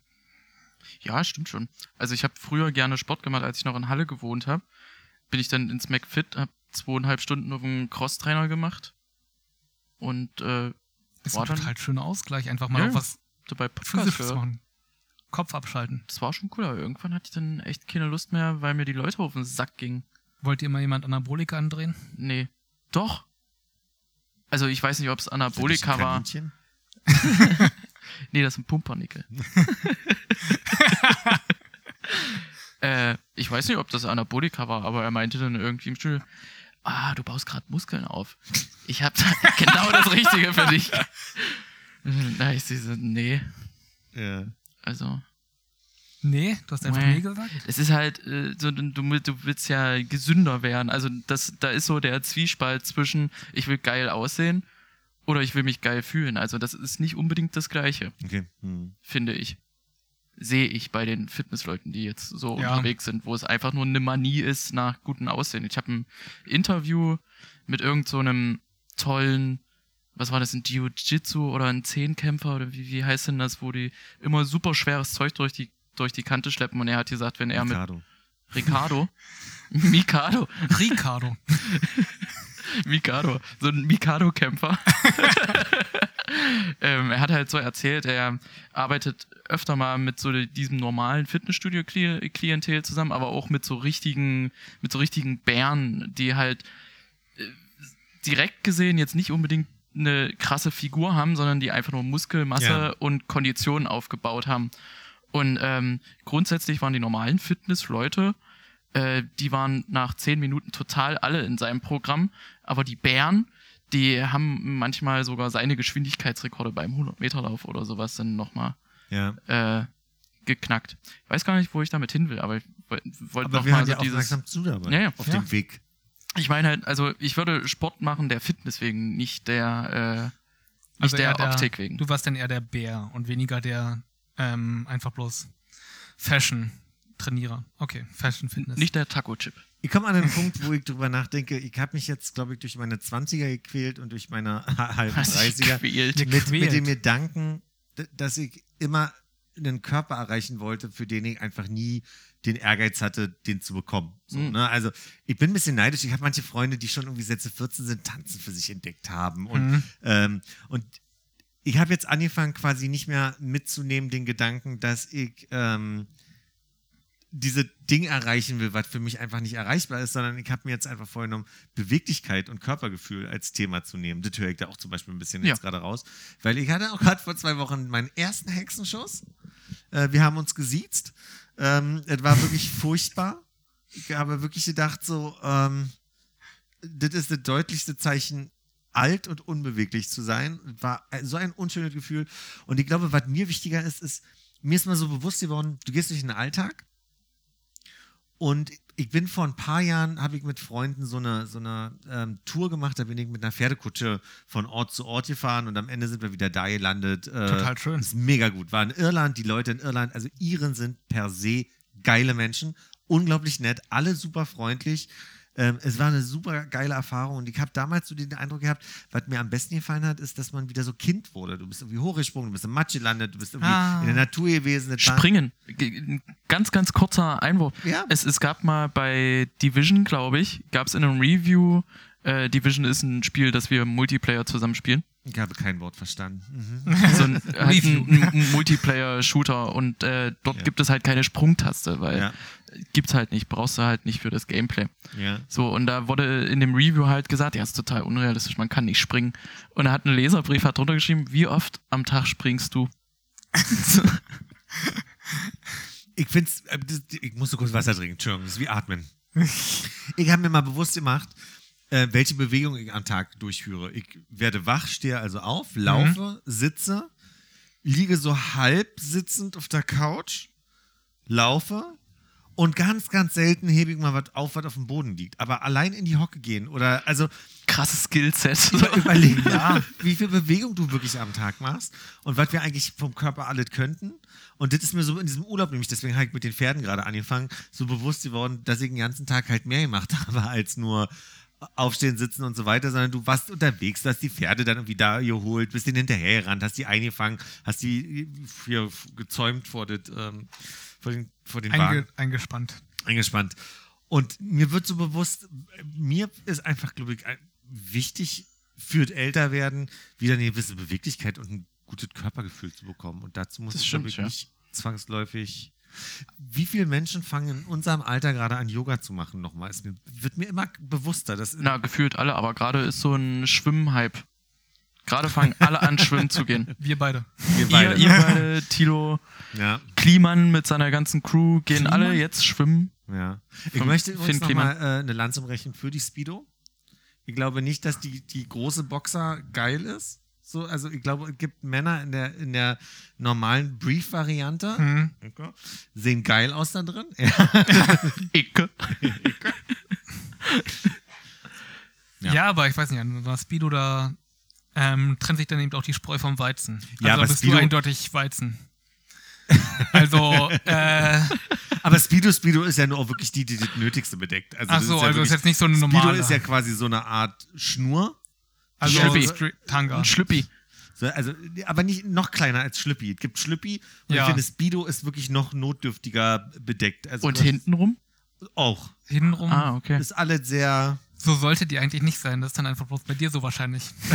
Nee, ich habe die, die Brief. Ich habe die, die. Die Brief. Die äh, Brief, quasi- die sind schon ein bisschen. Also Und ist ja dann Daniel Craig. angenehmer als diese, diese. Bin auch kein Fan von Boxershorts, um ehrlich zu sein. An sich sind die auch sehr unbequem zum Schwimmen und die bremsen einen sehr stark aus. Aber man kann sich das selbst wieder rechtfertigen, indem man sich sagt, dadurch ist es halt anstrengender und ich trainiere ein bisschen mehr. Das ist halt so, Mhm. als würde ich mit Gewichten trainieren. Ja, das sagt dir auch jeder Sportchef, wenn du sagst, ich suche eine Badehose, Die möglichst schwer. die möglichst schwer ist Die im möglichst Wasser. scheiße, die soll es richtig schwer machen, dass ich schwimme. Da Wir hätten hier das Modell ich- Beton. Ähm, nee, ich weiß nicht. Bleihose. Tatsächlich, du bist so ein Speedo-Typ, weil die meisten Leute, die ich sehe, die, die meisten Männer tragen auf jeden Fall Boxer. Ich sag's nochmal, nicht Speedo, Brief. sondern Brief. Das ist mir schon wichtig. Speedo ist Aber- ja erstmal nur eine Marke. Aber ich finde auch Männer mit diesem Badeschlüppi, Ja. das, das kann sehr sexy aussehen. Ja, also okay. das ist nicht per se, finde ich, dass das. Ich hatte so Nee. rausgehört in der Folge, war das die letzte, glaube ich, mit Moritz, glaube ich, war die Folge, Mhm. wo, wo dann irgendwie gesagt wurde, nee, also das sieht ja nicht aus bei Männern. Ich finde, nee, dem widerspreche ich hier einfach mal ganz klar. Als Unterwäsche. nee, auch als Bademode. Speedo ist doch eine Ja, ja, nee, als Unterwäsche finde ich es nicht okay. Ich kann mich gerade nicht erinnern. Ich glaube, wir haben einfach von uns selber gesprochen. Ja. Weiß ich auch nicht mehr. Ja. Lass uns an der Stelle älter Ja, werden. ja. Lass uns an der Stelle älter werden. Ich erinnere mich an nichts mehr. Äh, wo du gerade von Gebrechen sprichst. Mhm. Also ich merke es auch vor allen Dingen daran, dass ich öfter aufs Klo muss irgendwie. Also ich bild mir ein, das liegt einfach am Alter, weil ist halt so. Ja. Gehe halt ständig auf Toilette, wasche mir ständig die Hände. Mir tut ständig mein Rücken weh und mein Hals und meine Schulter und meine Füße und alles. ja. Ja, aber man hat dann eben auch solche Stellen wie, dass man irgendwann mal umgeknickt ist oder irgendwie sich das Knie verzerrt hat und das geht halt nicht mehr weg. Ja, und ja, noch Jahre später hat man so, ah, Mist, ja, wenn man ist- irgendwie falsch sitzt, es kommt wieder. Das ist, äh, es gibt so ein, äh, so ein, so ein, so ein, so ein, so ein Stück von Louis C.K. aus seinem Programm. Hast du Louis C.K. mal die Live-Programme gesehen? Ja, ja, ja. Äh, da gibt's ein, ein so ein Stück, wo er davon erzählt, wie es für ihn ist, zum Arzt zu gehen. Und dann äh, hat er das so zwischen 20-Jährigen und 40-Jährigen verglichen. Und der 20-Jährige geht halt hin und sagt, ja, ich habe hier irgendwas im Oberschenkel und es tut halt höllisch weh. Und dann kriegt er vom Arzt irgendwie drei Spritzen, eine, äh, eine Reha und dann ist das wieder weg. Und dann geht er mit 40 hin, kriegt auch drei Spritzen und eine Reha. Und dann sagt er so, ach, und das, äh, das, das, das mache ich jetzt und dann ist das wieder weg. Nein, das ist jetzt für immer, aber sie müssen das trotzdem machen, damit es nicht schlimmer wird. So ungefähr. ja. Und das ist halt mehr oder weniger, worauf wir uns einstellen, worauf wir uns einstellen können. Ja, dass wir langsam nur noch Fleischklumpen sind. Hattet ihr das als Kinder? Ich habe irgendeine Bewegung als Kind gemacht, die, die irgendwie ähm, in der Kniekehle dafür gesorgt hat, dass es so ein bisschen sich verrenkt hat. Das halt ist mir öfter passiert. Und dann konnte ich die, das Bein nicht mehr zusammen machen, ohne dass sie das. Also Ja, ja, ja, In der also- Kniekehle wehtan. Kenne ich nicht, kenne ich nicht von der Kniekehle, kenne ich vom Kiefer und kann ich immer noch ein bisschen machen. das? Ah, das kann ich nicht leiden. genau, bitte nicht, bitte nicht, bitte nicht, bitte nicht. Ich muss ja. Ah. Nee, aber das ist wie das Bein, Bein verdreht. Ich habe böse geguckt, ich hoffe, der hat man Ja, gehört. ja, das Ja. hat man gehört.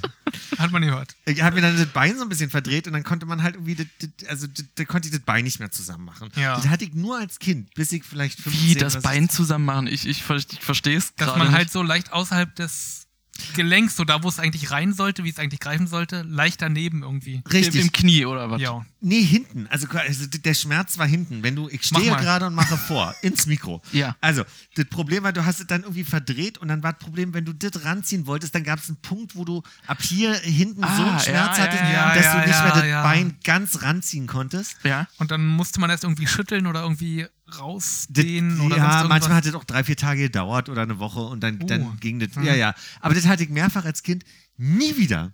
Irgendwann und vor zwei Wochen während des Hexenschusses dachte ich, ich setze mich mal be bequem irgendwie auf mein Bein und dann habe ich gemerkt, ah, dass ich das Bein gerade so blöd verdrehe und dann habe ich gedacht, ah, das tut weh, das tut weh. Dann, dann konnte ich aber auch ja nicht so schnell aufstehen, weil ich den Rücken hatte. Und dann bin ich aufgestanden und dann dachte ich so, oh, das ist dieses Gefühl aus meiner Kindheit und das war irgendwie schön, hat aber auch scheiße weh getan. und, und, total fertig und unter Schmerzen lag er neben der Couch und hat sich gefreut. Drei Tage. Ach ja, Ähm, hast du dabei mit dir selber geredet? bestimmt. Dachte, au, au, ah, au, das au, Gefühl aus meiner Kindheit. ähm, Gefühl aus meiner Kindheit, äh, was ich in letzter Zeit auch wieder öfter habe, was man nur als Wanst hatte, weil man einfach nicht mit seinem Körper klarkam, war Treppe runterrennen und das Knie blockiert. Kennt ihr das? Nee. Wenn du, Das Knie blockiert. jetzt bin ich dran mit vormachen. Ins Mikro. Äh, also wenn du die Treppe runtersteigst, ist ja irgendwann dein Bein gerade. Ja. Und wenn es zu gerade ist und du dann versuchst, die nächste Stufe zu nehmen, dann will das Bein nach hinten weg. Also das Knie. Ah. Und das ist eine Knieblockade. Das, das hatte ich als Kind Aber relativ wie, wie, häufig. Wie doll drückst du denn deine Knie durch? Nein, wenn du runterrennst, das passiert halt, dass du zu viel Schwung hast und das Knie sich denkt, ach, ich will jetzt mal. in die andere Richtung. Ey, scheiße, ich hätte mir wirklich das Thema Schmetterlinge aussuchen sollen. Und das, Alter, Ja. ich habe nicht gewusst, wozu das hier führt. Das ist wirklich eine Grenzerfahrung hier heute mit diesen Unglaublich, und Knien ja. und so. Okay, na dann. Aber äh, was ist passiert? Du bist dann einfach bloß so, oh, tut weh und dann war alles in Ordnung danach? Ist das die Lass uns das Thema vertiefen Frage hier, Chris? ja, ja, auf jeden Fall. Auf jeden Fall. äh, nee, in, in, in dem Moment, Hast du irgendwas gesagt? ich bin halt, ich renne nicht mehr Treppen runter. Also davor habe ich Ich bin die größten so runter. Generell habe ich den Eindruck, dass das britische Fernsehen äh, in vielen Sachen Großartig. experimentierfreudiger ist. Absolut. Ja, aber manchmal hat so das Gefühl, als wenn es so ein riesiger offener Kanal ist, diese ganze BBC-Geschichte und so. Ja. Aber auf der anderen Seite haben die so Konzepte wie, ach, die, die, die testen halt einfach ganz viel durch und ich finde, die haben einfach ein Humorlevel, was anders ist. Hm. Also Taskmaster kann ich nur empfehlen, ist großartig. Großartige Taskmaster heißt nicht so bei Marvel dieser Typ, der sich in alle anderen Superhelden verwandeln kann. Das müssen wir auch. wohl in der Folge äh, Marvel klären. Ja. Wie, wie sieht's denn da bei dir eigentlich aus? Bei der Folge Marvel? Nee, was äh, die Marvel-Geschichte angeht. Bist du durch? Dorsch. Durch? Ähm, Hast du alles geguckt? nee, noch nicht. Was fehlt denn noch? Das weiß ich nicht. Bei Marvel verliere ich wirklich einen Überblick. Ich Da- hab dir eine Liste geschickt. du hast mir die Liste geschickt, ich habe mir die auch mal angeguckt, aber ich habe sie nicht auswendig gelernt. Erstmal hast du mit dir selber geredet, als du die Liste bekommen Erstmal hast. Gesagt, guck mal, der Nils hat mir über die na, geschickt. natürlich, natürlich hat Nils eine Liste mit chronologischen Marvel-Filmen. Ja. Aber mir geht es auch wirklich so ein bisschen so, dass die Sachen, die, ähm, also die, die Universen, jetzt mal unabhängig von Marvel und, und DC oder so, sondern also auch, ich sag mal, Star Wars oder irgendwie, ähm, selbst wenn man jetzt mal so Sherlock Holmes zusammenfassen will als Universum, da gucke ich manchmal mir dieses ganze Ding durch und danach geht es mir so, dass ich eigentlich alles wieder vergessen habe. Das geht mir ganz häufig so. Ja, Dass ich, ist zu viel, ne? Mhm. Mhm. Ist nicht wie bei Zurück in der Zukunft. Die Frage ist, ob das was mit dem Alter zu tun hat. Mm, Nee, glaube ich nicht. Ich glaube, wir sind mittlerweile an einem Punkt, wo Unterhaltung äh, ganz anders äh, konsumiert wird, Ja. als zum Beispiel noch vor 10, 20 Jahren. Es war nur meine Mami. Gab es was Schlimmes? Nö, nö, nö, nö. Okay. Opi, Opi hat Geburtstag am Sonntag und da kam kurz eine Meldung. Ja. Oh, schön. Äh, ja. Das Ding ist ja auch, wir, wir sind ja eigentlich jetzt in dem Alter, wo wir damals gesagt hätten, unsere Eltern sind schon alt. Ne? Ja, also meine Eltern in meinem Alter, doch, die habe ich schon bewusst wahrgenommen. Nicht unbedingt als alt, das waren so, also als meine Eltern so alt war wie ich, konnte ich als Kind sie schon bewusst wahrnehmen und hatte schon einen Eindruck von ihnen. Und das finde Ja. ich beeindruckend. In sechs Art. Jahren bin ich so alt, wie meine Oma gewesen ist, als ich auf die Welt kam. Das ist manchmal ein komisches Gefühl. Ein sehr komisches Gefühl, wenn man sich das so vor Augen hält. Ja, meine, meine Mutter und meine Großmutter waren jeweils 21, als die Kinder gekommen sind. Ja. Und dadurch war sie 42, als ich auf die Welt gekommen ist, die Oma. Krass. Ja, Lustig. das Gefühl. Das ist ja recht früh. Meine Mami war, glaube ich, 27, als ich, äh, Ja. als sie mich warf. Meine mich auch. Also meine war auch 27, als ich geboren wurde. Aber ich war ja auch der Dritte. Stimmt, stimmt. Du bist ja in der Großfamilie. Quasi. Aber wenn ich mal zurückdenke, oh Gott, wie alt muss meine Oma dann gewesen sein? Äh, die war auch schon irgendwie Mitte 50, ne? Weiß nicht. Trotzdem haben meine Eltern schon, obwohl sie Mitte 30 waren, einen sehr erwachsenen Eindruck auf mich gemacht als Fünfjährigen. Ja. Lustigerweise, meine Oma, die hatte schon damals, die gebürtige Schwedin und die hatte so strohblondes, eigentlich weißes Haar, schon Mhm. mit 42 und damals so eine typische ostige Kittelschürze. Ja. Und die hatte äh, so ein Bändchen an der Brille dran. Da gibt es einfach Bilder, wie sie mich als Säugling auf dem Arm hält, wo ich denke, meine Oma sah schon immer wie eine Oma aus. Also auch mit 42. Diese Kittelschürzen sind übrigens in dem Grayscale-Kit mit drin, das man mit äh, Mitte 50 zugeschickt kriegt. Ah, okay. Ich dachte gerade, Grayscale ist das mit He-Man. Grayscale. Hm, Grayscale. Grayscale meine ich, weil die Klamotten alle entsättigt sind. ah, okay, okay. Man kriegt Grayscale, irgendwann ein okay. Grayscale oder ein Grayskull-Paket zugeschickt, je nachdem, in Herzlich welche Richtung man sich entwickelt. Kittelschürzen, ey. Ja, Das ist auch so ein Ding gewesen, ne? Ja, ne? Aber die gibt's immer noch. Die gibt's noch Ja, in ja, ja. ausgewählten Geschäften oder auf dem Markt. Gerade auf dem Markt halt, wenn irgendwelche Stände da sind oder so, wo man da noch Kartoffeln kaufen kann und irgendwie Gemüse. Die Da gibt's sind auch, die, die sind, äh, ist immer. die drei Farben Kombi lila, dunkelblau, schwarz. Schwarz Ja. ist ja immer ein bisschen drinne in den Oder weiß. in den Schwarz habe ich gar nicht mehr so. Also blau kenne ich. Definitiv. Blau, lila. Äh, lila. Ich kenne aber auch äh, ein rosa. Und ich habe ein grün vor Augen. Da könnte schwarz mit drin sein. grün. Grün ist Grün. ausgefallen. Das ist wirklich ausgefallen. Das, das ist für die jungen gebliebenen. Ja. War dann wahrscheinlich ein Statement. Casual. Vielleicht mal, ist die ausgewaschen. hier mal so. ein einerseits, andererseits Punkt, den ich mal aufmache, ja. Ja.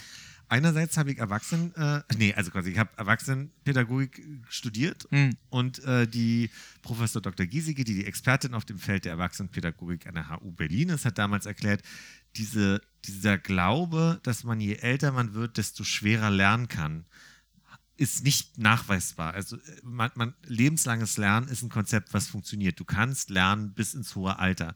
Das Einzige, was als Schwierigkeit dazu kommt, ist, dass du über die Zeit die Herausforderung hast, dass du immer wieder das Neugelernte mit deiner Lebenserfahrung überprüfen musst. Das heißt, du hast so viel Lebenserfahrung gemacht, dass quasi der, die neue Info, die kommt, die muss erstmal standhalten gegen all das, was du schon gelernt hast. Und das ist dieser Punkt, wo Leute sagen, je älter du wirst, desto schwerer wird es mit dem Lernen. Aber eigentlich stimmt es bei so Fakten wie ähm, Vokabeln nicht. Also so, also biologisch gibt es nichts, was quasi äh, sch schlechter funktionieren würde. Haben wir damals gelernt. Ähm, was, was meinst du denn jetzt mit, mit, mit neues Lernen? Also, gib mal ein Die Beispiel. Bereitschaft zu sagen, ich integriere das in mein Leben, obwohl ich schon so viel Vorerfahrung habe.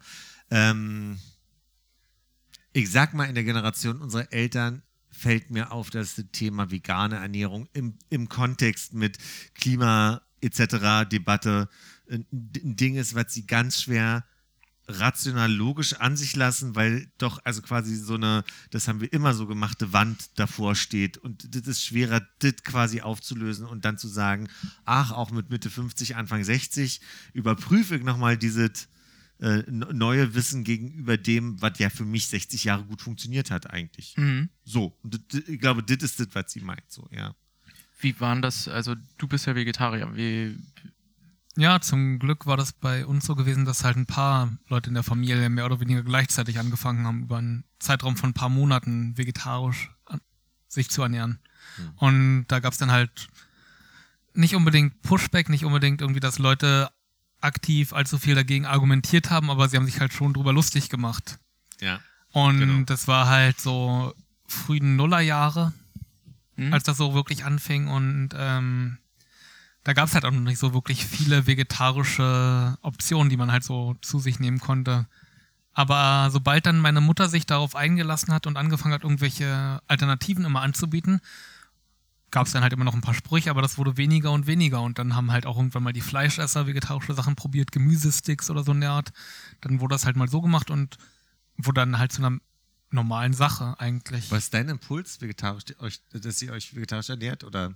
Ähm, ja, das war halt für meine Cousine und für meine Schwester sicherlich so der moralische Impuls und für mich dann auch ein bisschen. Ja. Und außerdem für mich auch so, weiß ich auch nicht, Teenager werden und irgendwelche Sachen ausprobieren, neue Sachen machen. ja. Weil das war dann direkt so, glaube ich, mit 14 oder so, dass ich das angefangen habe. Und ja, das war einerseits so mitmachen wollen, andererseits auch schon so die Argumente verstehen, die von den anderen Vegetariern vorgebracht werden. Und mit zunehmendem Alter immer mehr Argumente dafür gelernt und immer dabei geblieben eigentlich. Ja. Gibt's eine gute Tatortreiniger-Folge mit einer Vegetarierin, die im Rollstuhl sitzt, die mit ihrem Freund Schluss gemacht hat, weil er halt, was weiß ich, alle zwei Wochen dann doch mal einen Schnitzel gegessen hat. Und er hat, äh, wie hieß er bei Tatortreiniger? Schrotti? Bjarne Mädel meinst du? Ja, Bjarne Bjarne Mädel, Mädel. der ist ja Schrotti, ne? Ja, glaub schon. Ähm, der hat dann gesagt, Plus fünf Folgen gesehen oder so. Pass auf, wir machen so, ich übernehme die äh, Schnitzelpatenschaft für, deinen für deinen Freund. Das heißt, dein Freund darf alle zwei Wochen Schnitzel essen, dafür esse ich alle zwei Wochen kein Schnitzel. Ist, kommt im Endeffekt aufs Gleiche hinaus. Ich esse halt einmal Schnitzel weniger und dein Freund darf einmal Schnitzel mehr essen. ja. Das war, das, das, das, das, Gute Das Logik. ist eigentlich das ist eine süß. schöne Logik. Ja. Gefällt mir. Was ich bei sowohl meinen Großeltern als auch bei meinen Eltern gelernt habe oder irgendwie bew- so wahrgenommen habe, ist, sobald man sie dann ein bisschen an sowas Neues gewöhnt hatte, waren sie viel offener für solche Sachen generell von sich aus auch. Und dann hat meine Mutter vegetarische Rezepte aktiv gesucht und ausprobiert. Irgendwelche Dinge, die man halt machen kann. Irgendwelche Nussbraten oder selbst Seitan herstellen. Solche Dinge. Weil es ihr dann auch irgendwie Freude gemacht hat und sie halt äh, gemerkt hat, dass es uns auch halt gefällt. Ja. Und genauso bei meiner Großmutter, wo man denken würde, okay, Jahrgang 29, die ist halt schon so alt gewesen, damals schon über 80 und ja, über 70 und dann über 80. Trotzdem ist sie dadurch immer irgendwie, ja, sie hat halt gesehen, dass sie auch von den jungen Leuten noch Sachen lernen kann Hm. und durchaus Dinge hinterfragen kann. Andererseits kennt sie es ja auch, dass es halt nach dem Krieg nicht unbedingt Essen mit Fleisch gab, dass es da halt wenig Fleisch gab. Aber da war das dann halt eben mehr so eine Notsituation, weiß nicht. Nee, keine Ahnung.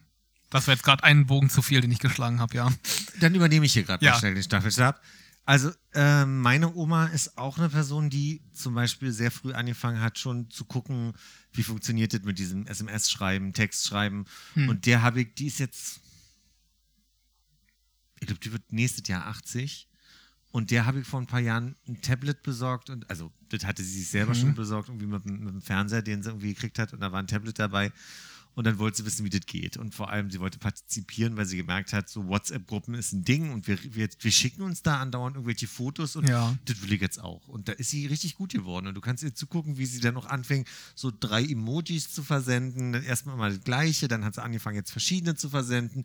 Jetzt versteht sie schon thematisch, wie die funktionieren müssen. Am Anfang waren es irgendwie total zusammenhangslos, so wie Bienchen, Bienchen, Bienchen. Und dachte, okay.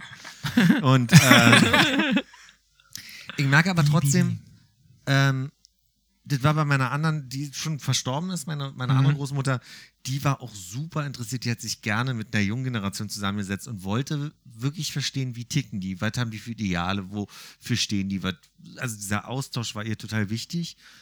Und was ich heute gemerkt habe, ich war kurz bei meiner Großmutter und habe nur gemerkt, die kommt jetzt an eine Grenze mit ihrem Tablet. Die versteht Ja. Dinge nicht. Mhm. So, ne? Und ich frage mich, wie schlimm wird es für mich, wenn ich irgendwie verstehen muss, ich kann hier nicht mehr partizipieren. Ist das ein Punkt, wo ich irgendwann bereit sage, okay, da bin ich jetzt durch mit? Ja, aber ich merke das in meinem Umfeld, ich bin sehr affin, was, iOS-Geräte angeht und ich habe Menschen, denen musste ich jetzt gerade erklären, wie sie ähm, ein ein Hörbuch von der CD runter äh, in, in äh, quasi aufs Handy, auf, aufs iPhone laden können. Und ich merke, da ist ein berechtigtes Ding dran, dass die das Ja. nicht können, weil sich das in den letzten zehn Jahren oder sagen wir mal doch zehn Jahren total verändert hat, wie Mhm. man damit umgeht. Und ich Ja. finde, das ist eine sehr schnelle, gerade diese ganze Computergeschichte ist eine sehr schnelllebige, wo, wo du entweder dranbleiben musst oder Mhm. nicht mehr verstehst an irgendeinem Punkt, wie, wie es funktioniert. Und ich kann meiner Oma nicht vorwerfen, dass sie mir ihre Spam-Mails vorliest und sagt, du, die schreiben mir hier Folgendes. Und dann liest sie mir halt irgendwie vor, Dem Pr Prinz von Nubai. nein, nicht, nicht so Spam, aber auch einfach so Werbung, ja. Also Ja. äh, wir haben hier ihr Up Update zusammengestellt für die, so, ne? Das ist Ja, Update. Mhm. Genau. Und da kommt sie dann halt nicht mit und ich denke mir so, das glaube ich, wird immer schwerer mitzukommen, weil Auf jeden das Fall. für mich schon manchmal schwer ist Mhm. mitzukommen und Dinge zu verstehen. Oh. Aber ob das am Alter liegt oder einfach am technischen Fortschritt. Also ist ja anscheinend immer so. Ja, ich glaube, wenn man halt viel mit solchen Sachen zu tun hat und vielleicht auch viel mit anderen jungen Leuten zu tun hat oder Leuten, die sich damit auskennen, dann stimmt, kommt man ja. vielleicht noch ein bisschen leichter mit. Aber wenn man dann bloß auf sich allein gestellt mit solchen Sachen und diesen Veränderungen konfrontiert ist, kann mir schon vorstellen, dass man da irgendwann nicht mehr mitkommt und dass einem das irgendwann zu kompliziert wird und halt den Sachen widerspricht, die man gelernt hat. Das ist aber schon krass, Mhm. wie instinktiv äh, wir mit, äh, mit Technik umgehen. Nicht Weil die, ich glaube, in in den letzten 20, 30 Jahren ist so viel passiert. Ja. Das ist so krass, weil wir haben ja das Glück, wir gehören ja noch zu der Generation, die vor Always On und äh, hast du nicht gesehen, unterwegs war und jetzt aber auch noch mit. Ja, Aber selbst Aber wir hatten schon technische Geräte in den Händen Ja, ja, in der ja, genau. Pubertät, ne? Und Absolut. deswegen ist, fremdeln wir nicht komplett damit. Wir sind Genau. die erste Generation, glaube ich, gewesen, die. Schon so Ich digital habe- aufgewachsen sind. Ja, genau. ich habe, ich weiß jetzt nicht mehr, ob es meine Mutter war oder meine Oma, ich glaube fast meine Mutter, ähm, der muss sich irgendwas am Computer erklären. Und für mich war halt instinktiv klar, hier machst du einen Rechtsklick, dann musst du da einen neuen Ordner hinzufügen, Papierkorb lernen, hast du nicht gesehen alles. Ja. Und das habe ich halt zu meiner Mutter gesagt und meinte sie so, ich weiß überhaupt nicht, wovon du redest, so ungefähr. Ja. Das ist total süß, dass sich meine Mutter immer hinsetzt mit so einem Schulheft, was sie aufklappt und dann schreibt sie sich immer genau alles auf, was man machen muss, um dann irgendwas auszudrucken. Ja, zum. Beispiel. Dann Rechtsklick, worauf? Ah, genau darauf. Ah, okay, diese Internetadresse eingeben. Und da schreibt sie sich wirklich alles händisch. Das ist ja Heft. aber auch gut. Also im Informatikstudium sollte man sowas lernen, aber ähm, also so in der Art müssen, müssen wir im Studium an Aufgaben rangehen. Also am Anfang denkst du dir natürlich, ich habe jetzt das große Ziel vor Augen, das muss ich irgendwie umsetzen. Aber du lernst dann innerhalb des Studiums, dass du aus einem, aus einem großen Ziel mehrere kleine Ziele machst und das dann noch weiter runter, bis du Meilensteine, ne? Meilensteine setzt und dann halt immer kleinere, kleinere Meilensteine setzt, so Mhm. genau. Und so muss man das den Leuten dann eigentlich auch äh, beibringen. Also ich bin ja großer Befürworter von äh, Computerpädagogik für, für Senioren. Ja. Hm. Und das ist aber so krass schwer, weil du irgendwann, irgendwann haben wir, wir als technisch affine Leute haben eine Grenze nach unten, Ja. wo wir einfach nicht mehr uns vorstellen können, wie man denn, wie man denn Offensichtliche Dinge noch, äh, noch mal erklärt. Oder? Ja, genau. Ja, ja. Ungefähr so wie, äh, ja, so beim Atmen musst du zuerst Luft holen. Ich überlege noch über den Punkt, ob wir äh, nicht alle an so eine Grenze kommen. Also ich glaube, ja, es gibt auf jeden Fall Menschen, die weniger affin sind oder ein schwereres Verständnis haben und die die basalen Funktionen nur brauchen. So, Mhm. ne? Also so im Sinne von, das Ding klingelt. Ich habe gerade von, von einer Person gehört, die eigentlich ein normales Handy zum Telefonieren benutzt und nur einen ähm, iPod Touch hat. Mhm. Und das finde ich eigentlich ganz reizvoll, weil die halt immer nur, wenn es WLAN gibt, dann quasi an diese Ding gebunden ist, um mal Mails zu checken, aber halt nicht dauerhaft in diesem, in diesem Ring-Ding Hm. drin ist. So. Ich glaube aber trotzdem, dass, dass es nochmal eine zweite Ebene gibt bei Leuten, die zusätzlich älter werden und vergesslicher. Also Ja. so, Ja, auf mein, jeden mein Fall. Opa hat jetzt das erste Mal ein Smartphone bekommen, der ist schon über 80. Wir kriegen eigentlich in unserer Familiengruppe täglich irgendein Bild versehentlich oder einen Screenshot oder also ein, wie sagt man, Screenshot vom, vom Hintergrund äh, zugeschickt oder irgendwie ein G oder eine 6. Ah, okay, ja, ja. Das tut mir aber für ihn auch leid, weil ich mir nicht sicher bin, ob das ihm nicht auch einen Druck macht, dass er das ja, er will ja korrekt partizipieren an Ja, der ja, Gruppe. genau. Weißt du, er wäre dieselbe Teilhabe wie alle, Hm. Ich glaube nicht, dass ihm wichtig ist, dass er genauso gut ein, Smartphone bedienen möchte wie alle anderen. Aber Ja. wenn du dann auffällst über eine, eine falsche Teilhabe an so einer Ja, Gruppe, ich glaube, dass das, dass das auch äh, schlechte Gefühle machen kann. Auf jeden Fall, ja, kann ich mir auch vorstellen. Ich glaube, ich würde das nicht so schlimm einordnen. Also das zeigt ja nur, dass er äh, zumindest so einen Lernprozess hat. Aber es ist ja wahrscheinlich Dass trotzdem er der es Person irgendwie ein bisschen benutzt. peinlich oder unangenehm. Ja, das man sich braucht, dann darüber brauchst du ihm ja aber nicht. Also, Das ist immer zwei Ebenen. Absolut brauchst du ihm eigentlich nicht, Ja. weil wir auch immer alle damit cool umgehen. Aber ich glaube trotzdem, dass du jedes Mal denkst, ach shit, das ist mir das schon wieder passiert. da sind ja Oma und Opa prädestiniert für, ne? Dass sie eigentlich äh, so rangehen an Sachen, dass sie es einmal hören und sofort verstehen müssen, aber obwohl es eigentlich gar nicht so ist. Und ich glaube, wenn ich jetzt gerade so drüber nachdenke, vielleicht ist das auch einer der Gründe, warum Enkelkinder und ihre Großeltern noch ein bisschen besser klarkommen als Eltern und ihre Kinder.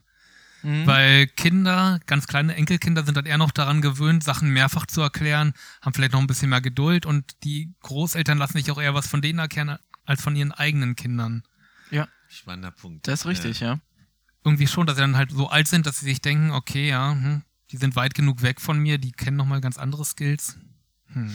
Das ist lustig, weil zum Beispiel mein Neffe und meine Nichte, die sind beide unter 10 Hm? und die kommen an meine Grenze. Gerade bei der Kleen, die, die können gerade so schnattern, aber die ist schon ziemlicher Stinkstiefel.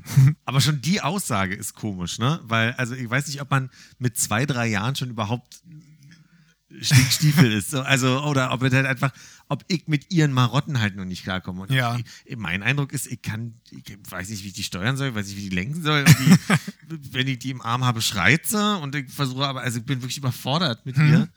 Meine Großeltern, äh, meine Eltern sind so unglaublich gut da drin. Die, die sind Vi- auch so, Vielleicht liegt es daran, dass du noch keine Kinder hast Hm, glaube ich nicht. weiß ich nicht. oder ich, keine eigenen Kinder. das kann ich nicht beantworten. Ich habe schon immer, ich war der älteste Cousin von zehn. Das heißt, ich habe, ähm, nee, das stimmt nicht, ich war, also mein Bruder und dann noch neun oder acht Cousins und Cousinen. Und äh, ab der, also mein Bruder ist der zweitälteste von den Enkeln. Ich bin der älteste und ich habe auf alle aufgepasst. Ich habe die alle gewindelt. Ich, also, ne, das ist so, ich, ich komme mit Kindern klar, aber ich merke, ich will selber ja keine eigenen. Ich bin immer so der, ha, man kann sie zurückgeben, Typ. So. Mhm. Ähm, und ich, worauf ich eher hinaus will, ist auch, dass irgendwie dann irgendwie mein Neffe, der kommt jetzt gerade in diese, ich erkläre dir mal, wie die Welt ist, Alter. Ja. Ähm, und meine Mutter kann, ach so, so ist das. Und ich denke mir immer so, oh Gott, ich kann das nicht hören. Ich bin, ich bin damit überfordert. Ich bin damit wirklich überfordert. Äh, das, wann, wann haben wir uns das letzte Mal gesehen? Letzten Freitag, ne? Ja. Ähm, da hat unser Nachbar hat, hat uns gefragt, ob, äh, ob wir ihm helfen, einen Schrank aufzustellen. Und er hatte eine kleine Tochter und wir haben standen zu dritt in der Küche und haben, ja, also bei ihm oben. Naja, ich wusste jetzt nicht, ob bei dir oder bei. Wir ja, ja. beide bei dem. Nachbarn so. Und er hat uns da irgendwie einen ganz tollen Wodka, oder war das? Na, und ein Zuckerrohrschnaps. Oder Rum könnte es gewesen sein. Einen schönen Cachaça. Ja, wahrscheinlich. Karibisch. Das war sehr, sehr lecker. Sehr, sehr sommerlich und uns hat er nachher schön die Birne geglüht. Okay. Auf jeden Fall. Und seine, seine Tochter saß da und hat eine Apfelsine geschält und war aber total happy darüber und hat die ganze Zeit versucht, mit, mit jedem von uns drei so Kontakt aufzunehmen und meint dann irgendwie, ja, und ich habe hier zuerst einen Punkt gemacht und dann den Fingernagel da reingedrückt und ich war ein bisschen neidisch auf Chris, weil Chris hat immer sofort geantwortet, ach echt cool. Aber so richtig mit vollster Überzeugung und dem Kind ein gutes Gefühl gebend. Und ich stand halt da und ich weiß halt einfach gar nicht, wie ich da reagieren soll. Ja. Weißt du, so im Sinne von, kann ich auch.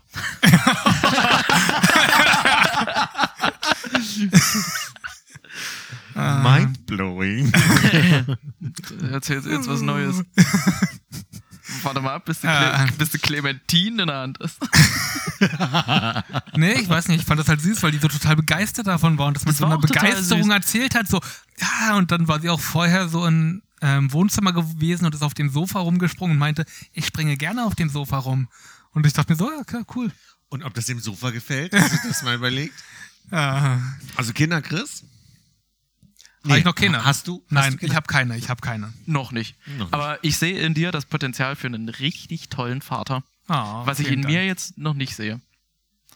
Doch. Das, äh, dann, darauf wollte ich irgendwie hinaus, weil eigentlich finde ich, äh, ich hatte das Gespräch mal mit Tilo ab, wann man eigentlich erwachsen ist. So, Ja. ne? Und da habe ich zu Tilo gesagt, na, wenn du ein Kind kriegst.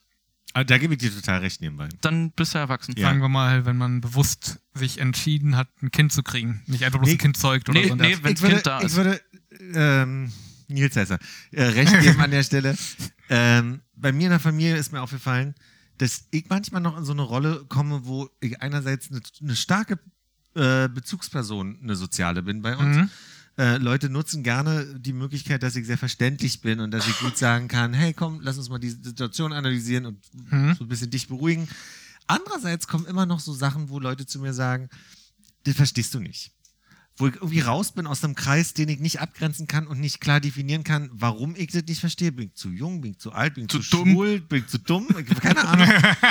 Aber ab dem Moment, wo mein Bruder äh, Fa- Familie gegründet hat, über das erste Kind, was kam, waren die integriert in diese Gruppe von, von äh, diese Gruppe. Ich, ich will Ja. sie auch nicht klarer definieren. Ich, für mich wird sie auch nicht definiert. Ich verstehe die Gruppe Die nicht. Bullies. Aber irgendwie ist da was bei, dass die klarer akzeptiert werden als strukturierte Personen, die Kinder erziehen und, Ah, und okay. dadurch Teil des, eines erwachsenen Dinges sind. Ja, ja. Und ich bin ja noch der, der irgendwie so ein bisschen ziellos daher streunert und quasi nur atmet und arbeitet, so quasi. Ja. Und dadurch. Du hast doch überhaupt keine Verantwortung. Richtig, genau. Du lebst ja bloß für dich allein. Ja. Hm. Und das ist, das ist ein Job für. Für drei. nee, das ist aber, das ist aber so krass. Wenn du, wenn Ja. du ein Kind hast, dann musst du erwachsen sein. Ja. Geht oder ja gar nicht anders, ja, weil du musst ja dem Kind irgendwas vermitteln. Du, du, also ja. du kannst ja dem Kind nicht sagen, also im, im Marvel MCU sind äh, Kannst du absolut 23 machen. Filme. Also ich werde das wahrscheinlich so machen und ihm dann äh, jeden Film chronologisch. Äh, also Papa das, das macht dir Frühstück, können. wenn das Spiel durchgespielt ist. Ne? ja, ja. Das Ding ist aber, wir, wir sind ja selber auch noch Kinder irgendwie. Also ich habe so das Gefühl, wir haben haben es irgendwie geschafft, uns äh, so dieses Kindsein zu erhalten, was unsere Eltern zwangsläufig, weil sie relativ jung selber Kinder gekriegt haben, konnten das nicht. Die mussten das Kind halt auslagern. Ja, aber ich glaube ja auch, da eigentlich- verändert Ja. sich Perspektive. Ich habe auch irgendwie kritisiert mal äh, in der Vergangenheit bei Be heterosexuellen Beziehungen, die auseinandergegangen sind, dass ich dann so Sachen gehört habe wie, ach, er hat mir ja nie einen Antrag gemacht, wo ich sage so, ey, aber dafür haben wir doch langsam 2020. Ja. Ähm, im, Im Sinne von, schafft doch einfach eine Kommunikation, in der ihr drüber redet. Hast du Bock drauf? Ich finde auch Kinder ist eine, ist eine Frage gar nicht von, ist es zwangsläufig ein Muss oder sind wir so weit oder sind wir noch so und so, sondern auch die Frage, will ich das überhaupt so? Ja. Ja, Ne, absolut. Finde ich eine ganz gesunde Frage. Ähm, ich habe zum Beispiel mal zu einer, da habe ich gerade in, da habe ich gerade in Paris gewohnt. Erzähl ich mal, weil ich erzählen wollte. Äh, Paris, Texas. da habe ich zu einer, da habe ich das, was, was Nils gerade zu dir gesagt hat, du wärst bestimmt ein toller Papa, zu einer Frau gesagt, die mir dann mein, also meine Du wärst erste feministische, ich, ich habe gesagt, du wärst Ja. bestimmt eine tolle Mama. Und dann hat die gesagt, ey, ich will nicht reduziert werden darauf, dass ich, dass ich Mutter werden könnte. So, ne? Und das fand ich einen spannenden Punkt, weil da steckt für mich jetzt in der Formulierung genau das drin, so, wer weiß, ob er das will, wer weiß, ob du das überhaupt willst, aber fragt ihr euch eigentlich, ob ihr das wollt oder ist nur klar, potenziell bestünde die Möglichkeit? Darum ging es aber in meiner Aussage gar nicht. Ach so, ab, in dem du wärst ein toller Papa. Ja, Ja, ja, das, das das ist ja war in einfach nur Ja, ja. in meiner Das Vorstellung ist so ein perfekter, äh, ein toller Papa. Ah. So. Ja, ja, genau, das ist ja auch völlig in Ordnung. So, sondern also in in der anderen Formulierung, die du mir gesagt hast, steckte für mich drin so diese, äh, wir sind ja selber noch Kinder und dann habe ich nur überlegt, so ja, und dann ist, stellt sich ja einfach auch die Frage, will ich das? Und deswegen habe ich so, diesen Exkurs gerade gemacht. Äh, Ich, ich habe gerade überlegt, ob, ob man zum Beispiel einem Pianisten äh, zum Beispiel so sagt, aus dir wird bestimmt mal ein richtig guter Pianist und dann sitzt der Pianist so an, an seiner Klaviatur. Also das finde ich jetzt echt doof von dir. Weißt du überhaupt, ob ich ein guter Pianist sein will?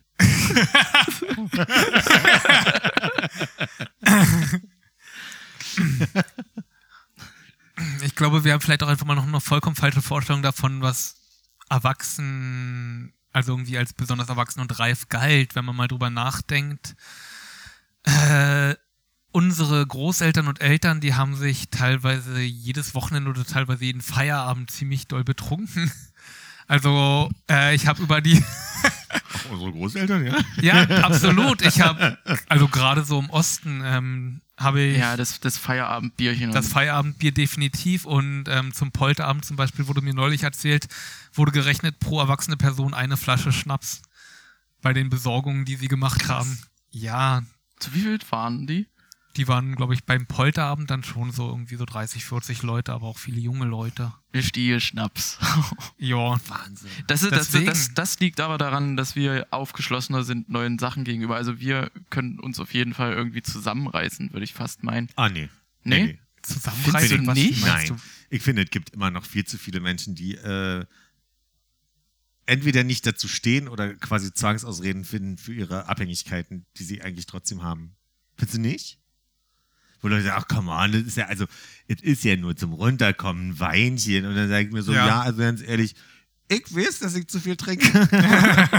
ich stehe dazu. Ja, um eine Schwierigkeit zu sagen, ey, die Woche lassen wir mal.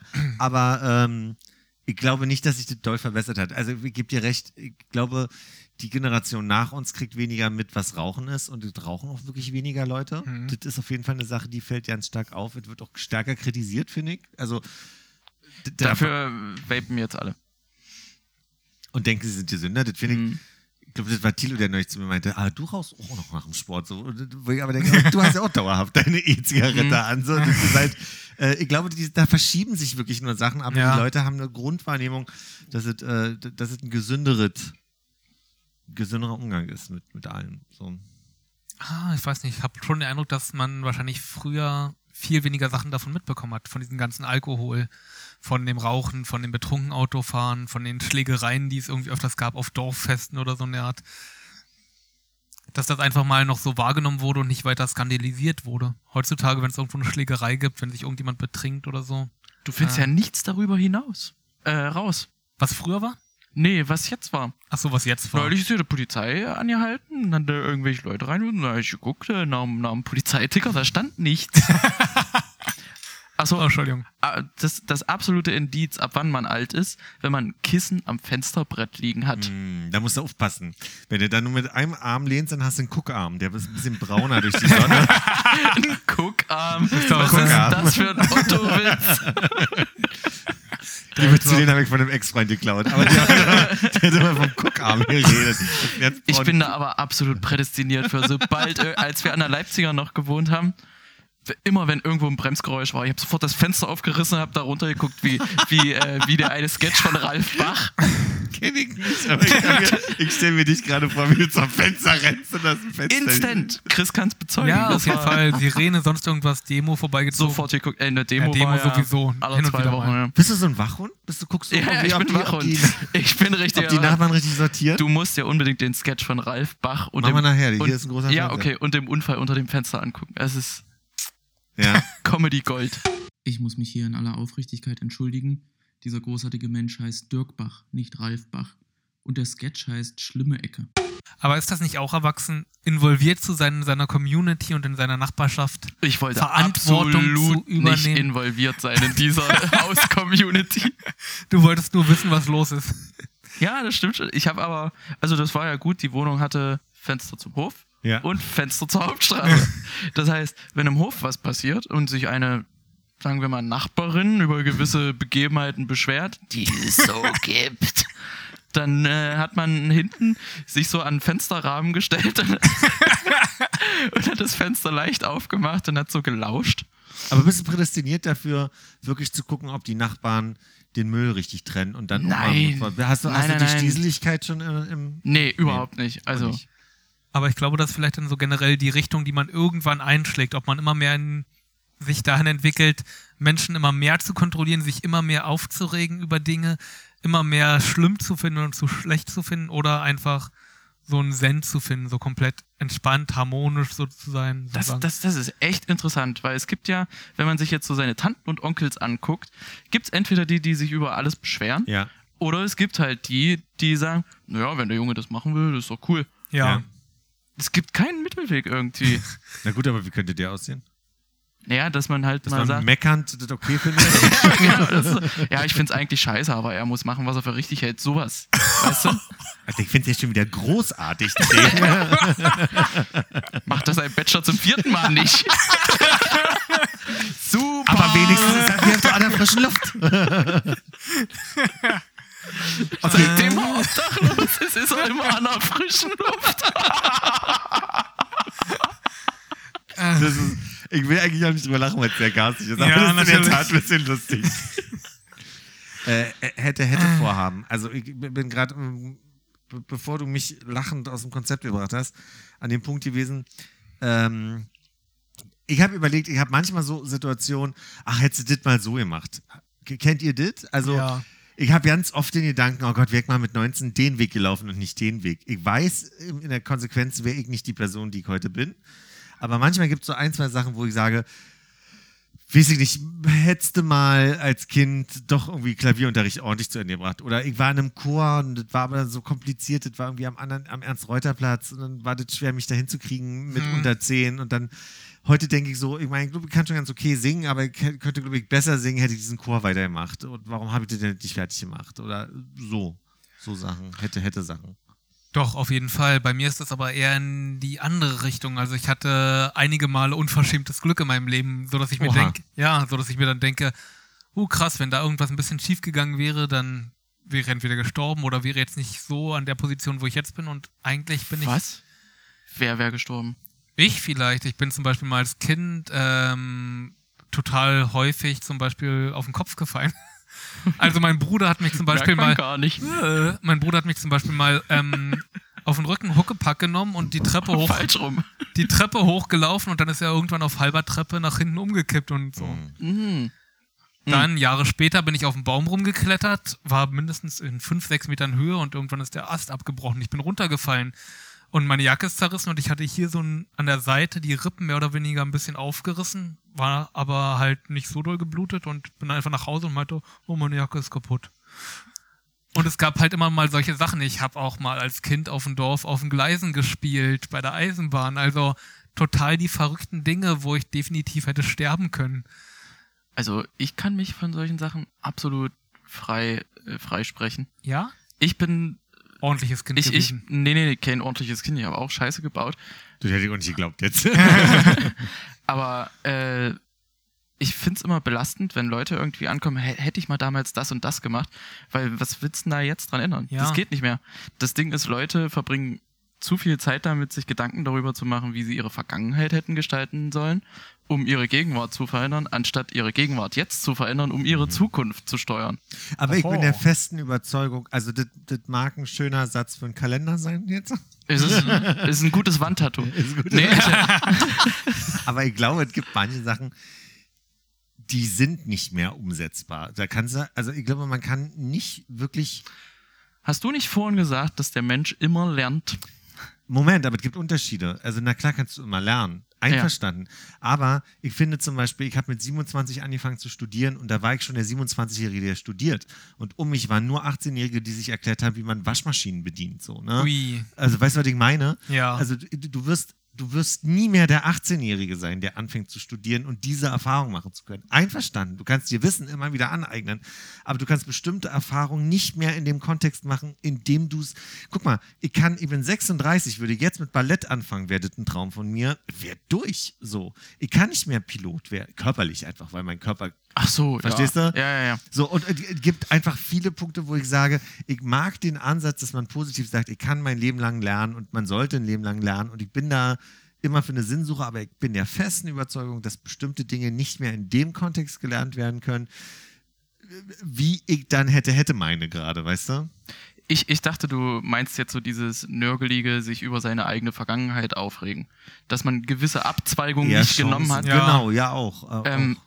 Und da denke ich halt, das ist nur Zeitverschwendung, wenn man sich darüber Genau. Gedanken Da macht. kann man sich Gedanken drüber machen und dann Lektionen draus ziehen für sein jetziges Leben. Das Lernen, ja, das liegt ja bei Zum jedem Beispiel. selbst, wie viel man aus seiner eigenen Vergangenheit lernt. Ja. ja. Aber ich mache da überhaupt keine Platte. Also ja, cool. es ist oft ein Streitgespräch zwischen Sophie und mir, wenn es irgendwie darum geht, ja, hätte ich mal damals das und das gemacht und das und das gemacht.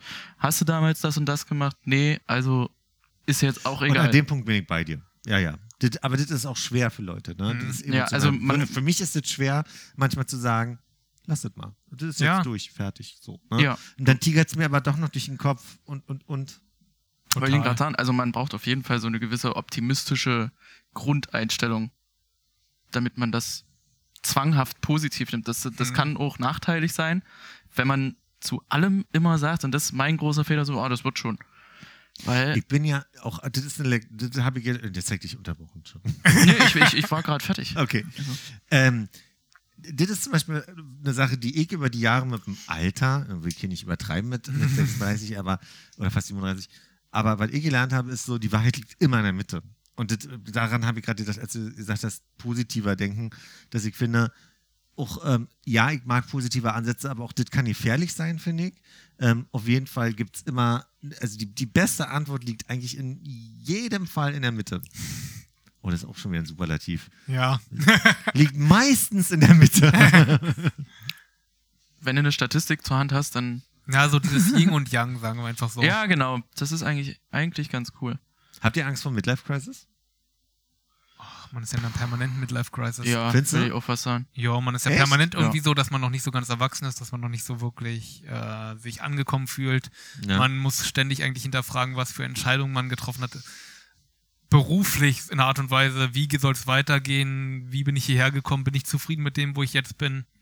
Das sind ja immer irgendwie so Gedanken und Fragen, die hier rumschließen. Es ist ja nicht so, als würde ich jetzt in meinen 32, fast 33 Jahren mir gedacht haben, okay, ja, ich, jetzt bin ich angekommen, die nächsten 20 Jahre läuft es genauso weiter, wie Bergfest. es jetzt Ja, also,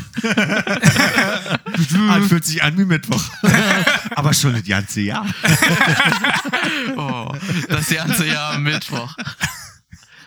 Ich, ich glaube, so Midlife Crisis äh, ist bei uns tatsächlich so, dass, dass wir sowas so grundsätzlich haben, weil wir nicht mehr in dieser, in dieser sicheren, in, äh, im, im Berufsleben so gesichert sind.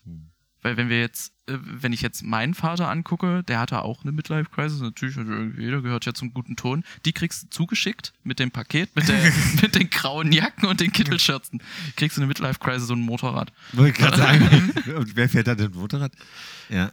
Und du hast es also auch mitgekriegt, dass dein Vater die hatte? Also du warst dabei oder war das eher so, dass Mutti erzählt hat, der Papa hat eine Midlife Nee, nee, also mein Vater war schon immer, sag ich mal, äh, der hat Schlosser gelernt früher und war immer interessiert, wie Vehikel funktionieren. So. Ja.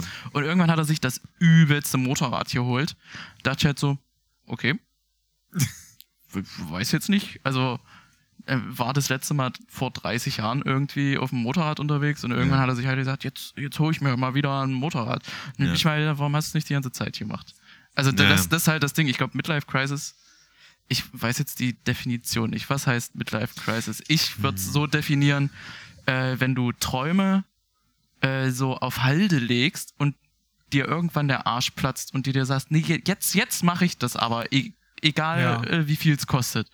Auf jeden Fall. Ich glaube auch dieses, ähm, diese Geisteshaltung, okay, unter der Woche arbeite ich und Wochenende ist für Freizeit oder ich arbeite mein ganzes Leben lang und in der Rente verwirkliche ich mich dann, verwirkliche ich mich dann und reise Ja. und weiß ich was alles, kann dann alles Tolle machen, was ich will. Das haben wir halt nicht mehr so. Wir wollen halt jetzt arbeiten und leben, so diese Work-Life-Balance gleichzeitig Ich glaub, haben. Das ist genau wir das Ding. wir ja. schieben es halt nicht so lange auf, weil wir uns denken, ja, läuft gerade eben dann Wenn ich jetzt, wann dann?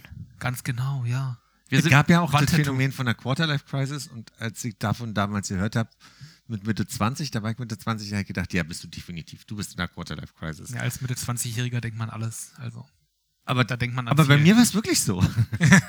nee, und also ich glaube aber schon, dass eine, eine Midlife-Crisis würde ich eher darüber definieren, dass du wirklich in einen, in einen kurzen, in einem relativ kurzen Mhm. Zeitraum von irgendwas zwischen einer Woche und einem Jahr irgendwie an den Punkt kommst, wo du wirklich gerade erstmal alles in Frage stellst, was du gemacht hast. Und dadurch, durch dieses in Frage stellen, diese Motivation bekommst zu sagen, so, und jetzt zeige ich mal, dass ich noch jung bin und dass ich noch erlebt habe. Also, dass du richtig an den Punkt kommst, wo du so, so für einen Zeitraum alles in Frage stellst und neu anfangen willst. Und das deutet ja, Ja. dann sich meistens an mit der, mit dem neuen Chopper. Den, Motorrad oder ein übelst teures Mountainbike. ja. Aber ich glaube, wie gesagt, dieses in Frage stellen, das machen, mache ich zumindest für mich relativ regelmäßig, permanent. Und dadurch glaubst du, dass du gar nicht so an so einen, so einen Punkt kommen wirst, wo du dann einmal so eine, so eine Wo ich dann, hast, wo, sondern wo mir dann nicht so wirklich plötzlich so die Schuppen vor die Augen oder irgendwie die Vorhänge aufgehen und ich sehe, ah, was habe ich mein ganzes Leben lang gemacht. weil du eine Ich, dauerhafte ich hätte ein Mörder sein können. Na, dann mach, mach ich jetzt. Jetzt zeige ich den Leuten. Jetzt werde ich Mörder. Schaut her! Weiß ja nicht. Also, es Nee, ist so eine, so also- eine Art Psychohygiene, dass man schon dauerhaft so ein bisschen das im Blick Ah, hat. ich weiß nicht, ob das, also ich meine, ich ärgere mich ja auch darüber, dass ich ständig irgendwelche Sachen hinterfrage und mich ständig irgendwie unsicher fühle in vielerlei Hinsicht. Ist ja jetzt auch nicht so, als wäre ich irgendwie dadurch glücklicher. Vielleicht ist man ja auch irgendwie in einer Art und Weise, ist das besser für die geistige Gesundheit, wenn man einfach manche Sachen akzeptiert und danach operiert und macht und macht und macht zu dem, was man sich einmal entschlossen hat zu machen. Und dann eben seine Routine hat. Aber ich weiß nicht, das funktioniert für mich einerseits nicht und andererseits ist er halt permanent, gibt halt immer so diese Phasen, dieses sehr, sehr viel hinterfragen, sehr, sehr viel zweifeln an sich und an sein, seinen ganzen Entscheidungen, die man gemacht hat, Wege überlegen, was man alles anders machen könnte, wie es weitergehen könnte. Und dann gleichzeitig wieder so Routine, okay, ich bin im Alltag drin, läuft halt. Ja. Ich glaube, man braucht schon so eine Art Korsett. Weil wenn Mhm. du zu viele Möglichkeiten hast, nimmst du keine wahr. Ist so ein bisschen bei Louis C.K. äh, war auch so ein Bit, wo er irgendwie gesagt hat, Leute, die heute studieren, die sind schon am Anfang des Studiums am Arsch, weil sie irgendwie alles studieren können. Und früher in den 70ern, 80ern wurde gesagt, hier sind acht Fächer, such dir eins aus. So, so Da ist ungefähr. eine Menge dran. Da, da Ja. bin ich bei dir. Ja. Wir hatten also quasi äh, zu Beginn meines Studiums vor zehn Jahren Erziehungswissenschaften haben wir uns einen, einen TED Talk, das war das erste TED Talk Video meines Lebens, Ja. 2011 angeguckt. Da hat ein Professor über ähm, die Unfreiheit der Wahl gesprochen. Mhm. Und er hat halt einfach beschrieben, ähm, früher hatten wir eine Jeans, jetzt kannst du dir zwischen so viel Jeansen Dinge aussuchen, dass du gar nicht mehr, du, das ist gar nicht eine Freiheit, die Wahl zu haben, sondern du bist dauerhaft in der Schleife gefangen. Und er hat diesen schönen Satz gesagt, du, und dann musst du dir dein Shampoo aussuchen nach der Krankheit, die du hast, so, ne? Und es gibt kein, es gibt nicht einfach nur ein Shampoo, sondern du musst trockene Haut haben oder du musst fettige Haut haben oder du musst eine Mischhaut oder was auch immer haben, Ja. so. Ja. Und das das eigentlich eher behindert und unfrei macht. Und da bin ich total bei dir. gibt es unheimlich viele Taktiken, das als, als kreativer Mensch auszuleben. Also gerade beim Musikmachen oder so, wie man sich künstliche Grenzen schafft, die man eigentlich gar nicht hat. Wir haben schon mal über Birkenbier gesprochen. Ja. Äh, in meinem Podcast. Gro großer Fan von deinem Podcast, eurem. Jetzt sind die anderen drei gerade nicht im Raum. Jetzt habe ich versehentlich mal meinen gesagt. Das sage ich. Das hören sie ja wahrscheinlich. Warum, warum sage ich Birkenbier gerade? Birkenbier hat doch diese unglaublich gute ähm, Assoziation und Dissoziationstechnik äh, gemacht. Äh, Die zeichnet viel. Na, aber das, waren eher so A, bis Z-Listen quasi, die sie gemacht hat. Und dann, äh, wenn du irgendwie mit dem Thema nicht vorankamst, solltest du irgendwie. Ach, das ist schwer zu erklären. Das ist wirklich gerade, also nur, nur hörend wirklich schwer zu erklären. Aber du machst über die Zeit mehrere Listen und wenn du dann halt zu einem bestimmten Thema Assoziation schaffen willst, dann suchst du dir quasi eine Liste raus zu dem Thema Löwen. Ja. Die Löwenliste. suchst dir einen Buchstaben aus, suchst dir ein Wort und findest dort ein anderes Wort, Möwe von mir aus. Und fängst an, eine neue Liste dazu zu machen. Und irgendwann kommst du über so einen Weg, in dem du drei Themen, die völlig unabhängig voneinander sind, kommst du wieder zurück zu dem Ursprungsding und kommst auf Ideen. Ich kann es nicht besser beschreiben. Wir, wir gucken gleich mal ins Video rein. Ja, ja. Oh, wir sitzen noch lange Wir so viele Videos. hier. Wir haben das, das haben wir, wir wir haben früher, Sonntag. früher auf unserem Let's Play Channel, ich glaube, das haben wir für zwei, drei Episoden gemacht, ist äh, Wikipedia Roulette, Ja, Wiki wo wir probiert haben, von der Wikipedia-Seite über so und so viele Seiten zurück auf die Original-Wikipedia-Seite zu kommen. Hat Das, das jemals geklappt? ja, ging. das haben wir hingekriegt, ja. Ernsthaft? Durch Ja. die Verlinkung einfach bloß, ja. Ach, lustig. Ist das eure Truckers äh, Let's Play? Nee, das war anderes. Nerd Area. Haben wir das online gestellt? Nein, das haben wir niemals online Das gemacht, haben wir aber ich. aufgenommen. Also definitiv habe ich das ein paar Mal gespielt. Wiki Raider ist der Name, dem ich das gegeben habe. Ganz kurz nochmal. Aber du hast mir mal geschickt, dass du irgendwie bei einem Let's Play Truck gefahren bist. Das war nicht. Doch, Doch, sag ich doch. das haben wir Waren wir, ja. Area Ich hätte nicht gedacht, wie, auf, ja, wie aufregend das sein kann, euch beim Truckfahren zuzugucken. Ey, Das es ist sehr das entspannendste auf der Welt, ein Eurotruck Simulator. Und bald kommt Ja. der Fly Simulator 2020 und da freue ich mich richtig doll. Flixbus Simulator. Flug- Brauchst du dann irgendwie ein Steuerelement, irgendwie ein Joystick oder irgendwie so? Nö, ich nehme. Xbox-Controller. Okay. Spielen wir zusammen. Ja, und dann reden wir wieder über Ängste oder sonst irgendwas. Kann man das auf dem Apple-Gerät irgendwo spielen? Äh, nee. Mm, Xbox. Das Großartige daran ist, nur mal kurz, äh, die gesamte Welt als Level. Ja. Das ist richtig. Ja, ist, äh, Ist das der Fahrstuhl-Pitch? absolut kein Korsett. Computerspiel. Das Ge ah, verdammt, ich hab's versaut.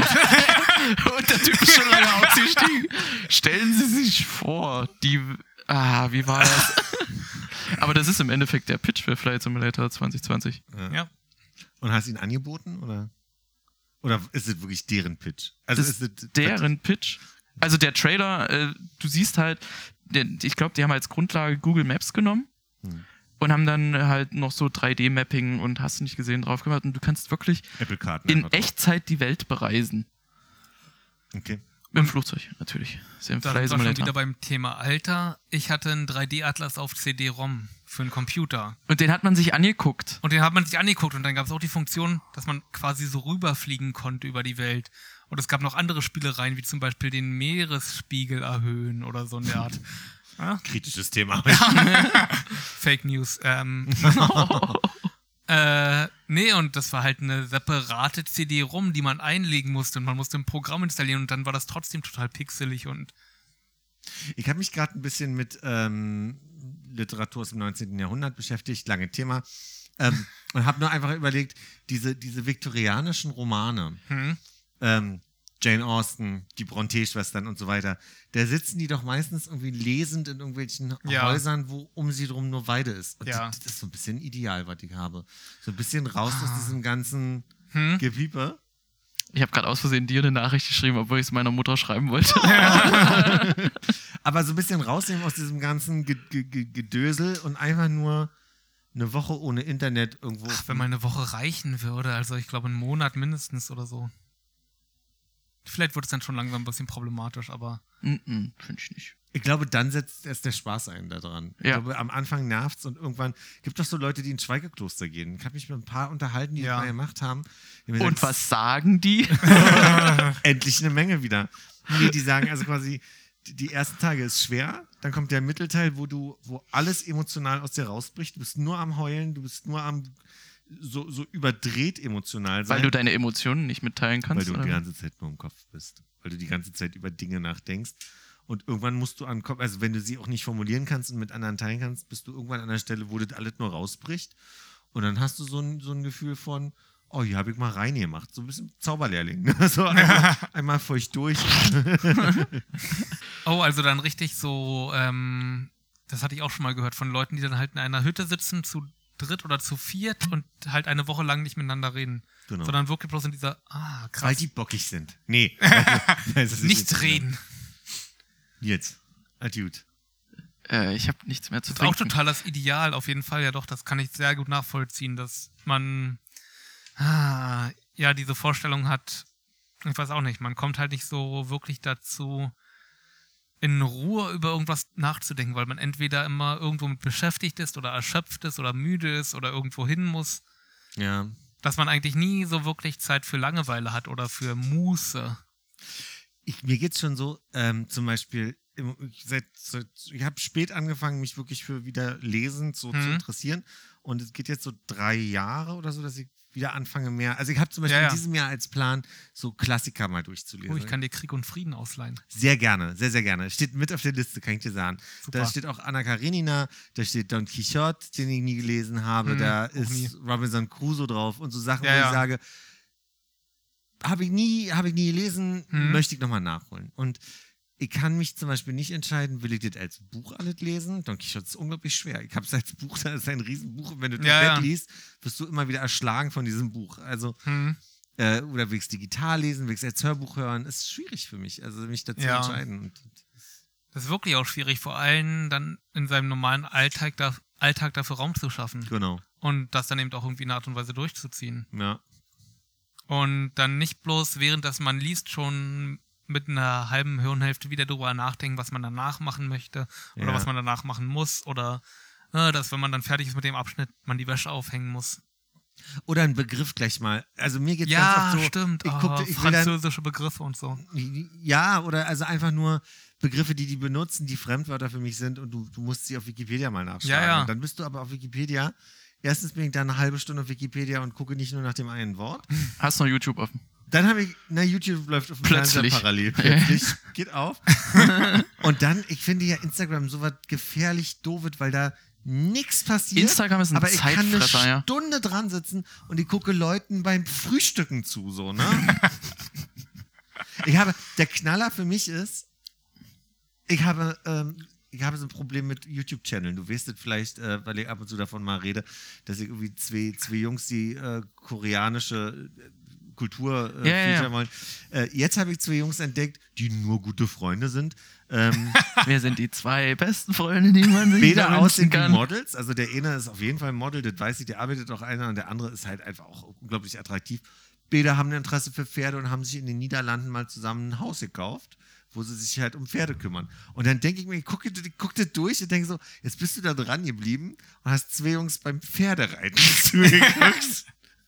Aber irgendwie, irgendwie hat es auch Spaß gemacht. Ja, Also das Ding Absolut. ist, wenn du in dem Moment glücklich warst, Ja, dann hast du alles dann richtig gemacht. hast du alles richtig Aber wenn gemacht. du ja. danach anfängst, drüber nachzudenken, was du getan hast, kommst du manchmal an Stellen und sagst, Wir sind eine so unnütze Generation eigentlich, ey.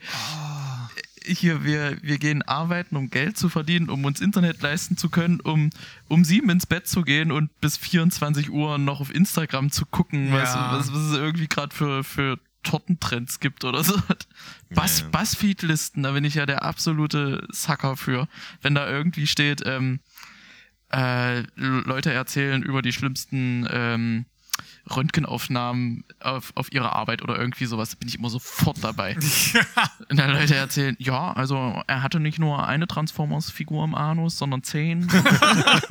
ich war so, wow.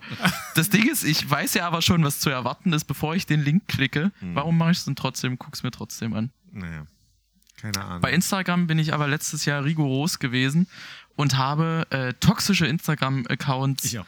Aus meinen äh, Abonnements rausgenommen und nur noch positiv gestimmte Accounts, die motivieren und kreativ fördern.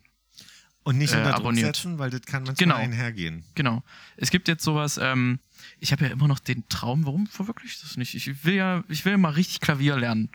Was ja passen würde, weil dann könnte ich Klavier und dann könnte ich mit Klavier schreiben, weil ich finde, Klavier ist zum Musikschreiben furch schön. furchtbar cooles Instrument, Ja. ist nicht so anstrengend wie Gitarre, weil bei Gitarre hast du mehrere Seiten für denselben Ton und sowas hast du beim Klavier nicht, da ist jede Taste ein Ton. So.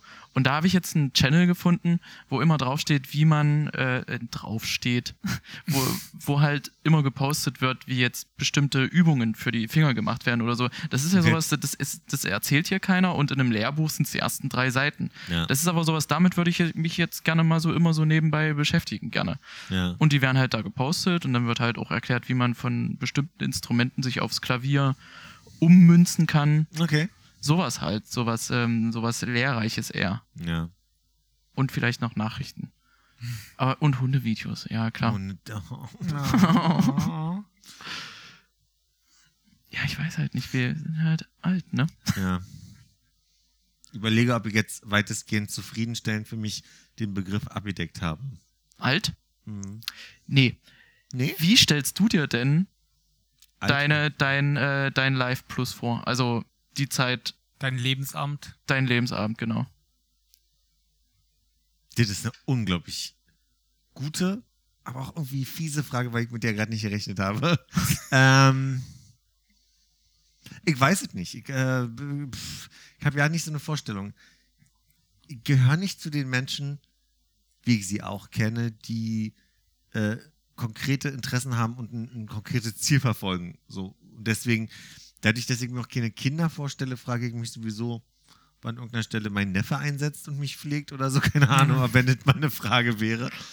Ich kann mir ganz gut vorstellen, dass wir mit den Familien so ein bisschen näher zusammenziehen. Ich habe so ein bisschen Mhm. den Traum, dass wir so auf, auf äh, verschiedenen Grundstücken einfach alle ein bisschen näher beieinander sind. Das kann ich mir gut vorstellen. Ja, Seid ihr denn alle so im brandenburgischen, sind alle in berlinerischen? Berlin. Alle in Berlin. Relativ nah sogar beieinander. Jetzt schon. Ja, mein Bruder und Familie, die sind relativ fußläufig. Meine Oma ist fußläufig. Meine Eltern sind 20 Dann, Minuten. dann lebst du doch schon den Traum. Ja, genau. Ich würde das noch näher aneinander ziehen wollen. Alle in ein Haus. ja, so ein bisschen pragmatisch, ja, genau. mhm. Vielleicht mit ein bisschen Garten. Ich meine, das klingt jetzt ein bisschen idealisiert. So, Damit ne? der weiß senile auch, Opa Philipp immer, immer unten klopft nachts um drei. Ich krieg den Schlipsknoten nicht zu. Hilf mir mal einer jetzt. Genau so. Genau so. Ah, nee, finde ich aber auch sehr schön. Einfach die Familie oder Leute, auf die man sich verlassen kann und die eng Ranholen. mit einem verbunden sind. Festketten und mit sich rumschleifen. Drei Na. Seiten Bauernhof kaufen, da sollen die alle einziehen und dann musst du dich nicht mehr mit. mit Aber da- Stinkt denn hier so? Aber es gibt doch meine tatsächlich Crocs. irgendwie jetzt schon so aus den. Auf dem Bauernhof, du Nase. Ah, Gibt's ja. Gibt ja die Familien, die sich ihre Bauernhöfe gekauft haben und dann gemeinsam alt geworden sind. Und die sind jetzt alt. Und dann gibt's junge Leute, die da schon groß geworden sind und die ja weggezogen sind. Ich, äh, ich rede ja nicht unbedingt von Familien. Ich rede ja wirklich davon, dass man sich so seinen Dunstkreis an Freunden, dass man die halt irgendwann nimmt und sagt, sag mal, wenn du keinen Plan hast und ich keinen Plan, Ja. warum machen wir nicht zusammen mal einen Plan? Generell die Frage, wo bist du in fünf Jahren? Das ist irgendwie so, uh, oder? Ja. In Andererseits- einem Jahr, in einem Jahr kann ich mir gut vorstellen, sozusagen. Aber fünf Jahre. andererseits, ich muss dir ganz ehrlich sagen, ich beobachte bei, äh, wie gesagt jetzt mal, verschiedenen Senioren in meinem Ich Umfeld. muss kurz eine Sache machen, die riecht mich schon den ganzen Abend. Das ist der Stiefel Ja, drin. wirklich, ich war kurz davor. Also. Ihr hättet es die ganze Zeit machen können, einfach. ähm, und Die zwar, Zuhörer wissen nicht, worum es geht. ja, hier, ich hatte den, Sch- den Schnürsenkel von meinem, von meinem Kapuzenpulli in Kordel. die Kordel äh, klemmte in meinem Brusthaar fest. mein Punkt. Ähm, ich glaube trotzdem, ohne jetzt konkret zu sagen, ich möchte in dem äh, Gebiet so und so äh, alt werden. Ich glaube, eine Sache, die mir wichtig ist, ist, dass ich gucke, dass ich meine Sozialkreise zusammen behalte. Ja, auf jeden all, Fall. also E- Einsamkeit im Alter finde ich Mhm. einmal belastend Ganz, für ganz das. Umfeld und, Ja. die, und, und die Familien. Ich glaube, es macht psychologisch was mit dir was sehr ungesund ist und eigentlich alles beschleunigt so. Und also ich habe jetzt, äh, auch in der Familie, eine Person, die ich nicht näher nennen möchte, sich eigentlich nur noch auf, auf ihre Enkel verlässt und äh, das ist manchmal, das ist manchmal ein sch- schwieriger 24-Stunden-Job, äh, da hinterher zu sein. Auf jeden Fall. Die Person hört diesen Podcast. N- Natürlich nicht. Ah. Ja, nee, auf jeden Nicht mal Fall. meinen. Also insofern. Aber was wäre, wenn sie ihn findet? Also, sorry, Chris, aber Hä? das wäre doch total süß. Die weiß, also wir reden natürlich von meiner Oma, die weiß, äh, dass ich den Podcast aufnehme und die habe ihr das erklärt, was ein Podcast ist und dass da seit acht Mhm. Jahren Freunde zu Besuch kommen und ne, so. Aber die hat da kein Interesse. Das ist nicht so, dass sie sagt, ich finde auch irgendwie, aber das ist glaube ich nicht für hier. Mhm. Ich merke, es gibt wenig Leute aus meinem Freundeskreis, die, also es gibt viele Leute, die wissen davon und hören es nicht. Es gibt nur wenige Leute, die wissen davon und hören es auch. Aus meinem Freundeskreis, das wollte ich sagen. Hm. Und auch meine Familie weiß, dass es diesen Podcast gibt und ich weiß, die hören das alle nicht. Definitiv nicht. Die Nee. können ja mit mir reden. Ganz genau, die kriegen ja das Original. Also genau. Also neulich beim Podcast habe ich erzählt. hört einfach mal rein. Ja, Ah. aber ich glaube, das ist das Wichtigste. Genau. Hm? Was? du wolltest gerade. Ähm, Jetzt hat- ist er unter Druck, weil er ja kein Thema hatte. nee, also wahrscheinlich generell so dieses ähm, im Alter dann eben noch seinen Dunstkreis haben, seine Freunde, seine sozialen Kontakte, das ist total wichtig. Ah, Seine Tja. Sportgruppen. Sportgruppen, Seine zum Beispiel seine, Rummikup, seine Romi, seine, Oh was ich ja. auch nicht, Schwimmnudelgruppen. Domino, Schwimmnudelgruppe, Seine seine Senioren, Ligretto-Gruppen. Aquagymnastik. Boah. Boah, aber das im Alter, das steht Das ist aber auch so ein Ding, das hat sich bei mir erst in den letzten drei, vier Jahren so entwickelt, dass ich voll. Bock auf Karten und Brettspiele habe. Ja. Ja. Stimmt, bei mir auch. Weil Warum? das irgendwie sowas richtig Schönes Das, ist- das, so das ist irgend, ich glaube, das ist halt so dieses, dass du mal nicht von so einem elektronischen Gerät abhängig bist, um irgendwas oh, Gesellschaftliches ja. zu machen. Da fällt mir ein, dass ich neulich was, einen Podcast mit RuPaul gehört habe. Ja. Und er meinte halt, ähm, generell, die Leute tanzen nicht mehr. Und tanzen ist sozusagen so eine Verbindung, die man doch irgendwie mit seinem Körperlichen hat, wenn die Musik ist. Dass das dann nochmal auf so einer primitiveren Art und Weise, auf so einer grundlegend primitiv klingt, so abwertend. Einfach Auf, auf, einer, einer rhythmischen. auf einer rhythmischen Art Ja. und Weise sozusagen Geist und Körper in Einklang bringt und auch mit anderen Leuten so in Einklang Das bringt. stimmt. Und das hat fand er- ich eigentlich auch eine total, also als er es dann so erklärt hat und wie das erklärt hat, fand ich irgendwie richtig schön und irgendwie nachvollziehbar. Und ich dachte mir auch, ja, verdammt, ich wollte schon wirklich seit Monaten immer mal wieder tanzen gehen und habe dann immer mal geschaut, was für An Veranstaltungen gibt's. Ja. Veranstaltungen, Gott. ähm, ja, aber. Ähm, schon alt. Ja. Und trotzdem dann irgendwie nie so hingegangen bin, weil ich mir dann immer dachte, ah, na, keine Lust drauf, jetzt nochmal Ja. rausgehen, schon so spät. Äh, wer wird denn mitkommen? Und diese ganzen anderen Sachen. Und ah, trotzdem, wenn man es macht, ist doch irgendwie schön. Ja. nicht. Ich kann mich erinnern, dass ich bestimmte Sachen als, oh, darüber haben wir auch noch nicht gesprochen, Essen und als Kind. Ich finde, Kinder sind ja Dauermäkler, was Essen angeht. Mhm. Äh, da hat sich bei mir viel verändert, weil ich äh, so mit 20 war die Grenze, wo ich angefangen habe, wirklich alles auszuprobieren, alle zu essen. Ähm, auch, auch so ein bisschen exotischere Mhm. Sachen, als ich in Frankreich weil ich habe ja mal in Paris gelebt, ähm, äh, habe ich auch mal Frosch und, und Schnecke äh, probiert und so weiter. Zubereitet oder einfach so? Im Restaurant. Ah, okay. Mhm, Genau. äh, und, und mir fiel da in dem Kontext nur ein, ich fand Fahrradfahren als Kind total scheiße. Meine Eltern wollten andauernd Was? Fahrrad. Ja, ich, die, meine Eltern wollten andauernd Fahrrad. Ah, okay, deswegen wahrscheinlich. Wahrscheinlich deswegen. Übersättigung vor, quasi. Vor elf, zwölf Jahren ging das bei mir los, dass ich durch Berlin nur noch mit dem Rad ge- geradelt bin und das seitdem total liebe. Äh, Berlin ist aber ein hartes Pflaster um den Wunsch auf Fahrradfahren, äh, nach Fahrradfahren. Aber ich glaube, das gab mir einen Gedanken von Freiheit, dass man Ecken entdecken kann, Hm. die du mit der BVG nicht entdeckst. Ja. Weil du jetzt zwangsläufig auf einmal eine Karte dir bastelst. Und mir geht es wirklich als, äh, obwohl gebürtiger Berliner, so dass ich manche Ecken immer noch nicht richtig verbinden kann. Und da hat Fahrradfahren mir total geholfen. Ist halt ein kostenloses Fahrzeug. ist ein kostenloses Fahrt. Ah, so kostenlos war es dann auch nicht. Ich glaube, ich habe im Jahr dann auch immer meine Reparaturen bezahlt und bin so auf 100, 200 Euro gekommen. Ja, das, ja, das, das ist ja genial. Aber das ist eben dann nicht kostenlos so, ne? Und weil ich, aber dann damals, was mir damals passiert ist, ich kann dir nur sagen, Anfang der 2010er Jahre bin ich dann auf einmal losgefahren mit dem Rad und habe äh, den ganzen Bereich da Paulinke-Ufer und so kennengelernt. Das war Oh. komplett neu für mich damals. Hm. Und das habe ich mit dem Rad alles äh, mir erarbeitet und das war eine große Freiheit. Und das ist total großartig, wenn man dann mal seine normalen Routen, die man fährt, so leicht abwandelt. Genau. Oder dann auch merkt, ah, die Strecke, die ich hier mal laufe, die ist ja leicht abschüssig. Also Ja. ich brauche hier ja gar nicht so doll treten irgendwie. Oder wenn ich zurückkomme, dann muss ich ein bisschen mehr strampeln, weil es einfach leicht bergan geht. Genau. Und das ist total großartig, wenn man das nochmal auf eine andere Art und Weise wahrnimmt. Kann ich, Ich bin letztes Jahr nach. KW gefahren und wieder zurück. Den ganzen Weg? Den ganzen Weg. Ich war das Mit einem Kaffee- 46, Ich äh, bin- S46. Nee, nee, mit dem Fahrrad. Ich bin äh, zum Kaffee eingeladen gewesen bei meinen äh, Ex-Schwiegereltern Hm. und bin dann von da wieder abends losgefahren und bin dann irgendwann um kurz vor Mitternacht in Berlin angekommen. Ich war so tot, ich bin einfach wirklich ins Bett umgekippt.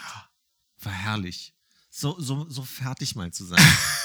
Total großartig. Ich bin auch irgendwie in meinem Leben schon fünf oder sechs Mal so von Potsdam nach Berlin gefahren. Mhm. Die komplette Strecke. Dann über Wannsee und dann durch Charlottensteglitz, durch, Mitte durch. Auch ah, nach Müggelsee ist übrigens eine schöne Strecke. Nach Müggelsee. Habe ich noch nicht probiert. Köpenick. Ah. Mhm. Du bist dann leider da in diesem ganzen Fez-Bereich, Ja, ja. Mühlheide und so. Da hast du, das ist die Straße sehr, na, so Ostbeton. Ja, na, ja. ist halt so alter Beton und du hast nur weißen Beton und fertig. Und rechts und links sind Bäume so. Und es Mhm. ist sehr lang, eine sehr einsame Strecke für Fahrradfahrer. Ja. Aber dann wird es richtig schön. Ich finde, dieser ganze, wie, wie heißt denn da in Köpenick mit F, dieser Bereich, wo dann der Müggelsee ist? Ähm, ich will Friedenau sagen, aber weiß, dass es falsch ist. Komm nicht drauf. Sehr, sehr schön auf jeden Fall. Ich bin nicht ortsansässig. Also ansässig schon, aber Das nicht. nimmst du auch immer als Ausrede, wa? Ja. Das ist dauerhaft deine. Ich, bin ja nicht von hier. Nils ist ja aus Kalifornien. Ich bin ja aus Kalifornien. ah, Habt ihr so Essenssachen aus der Kindheit? So, äh, wo ihr sagtet, esse ich heute, das habe ich damals nicht gegessen? Tomaten. oh. Als Kind konnte ich Tomaten absolut nicht leiden. Was meinst du als Kind? Bis wann? Zehn? Ah, Zehn, okay. elf? Hm? Davor habe ich mit Tomaten absolut nichts anfangen können. Das war mir irgendwie Zu zu gemüsig.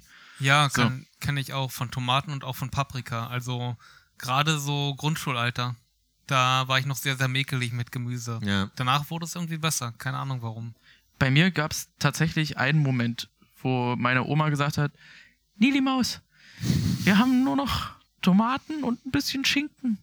Kann ich dir nicht eine Tomatenstulle machen mit ein bisschen Zwiebeln drauf?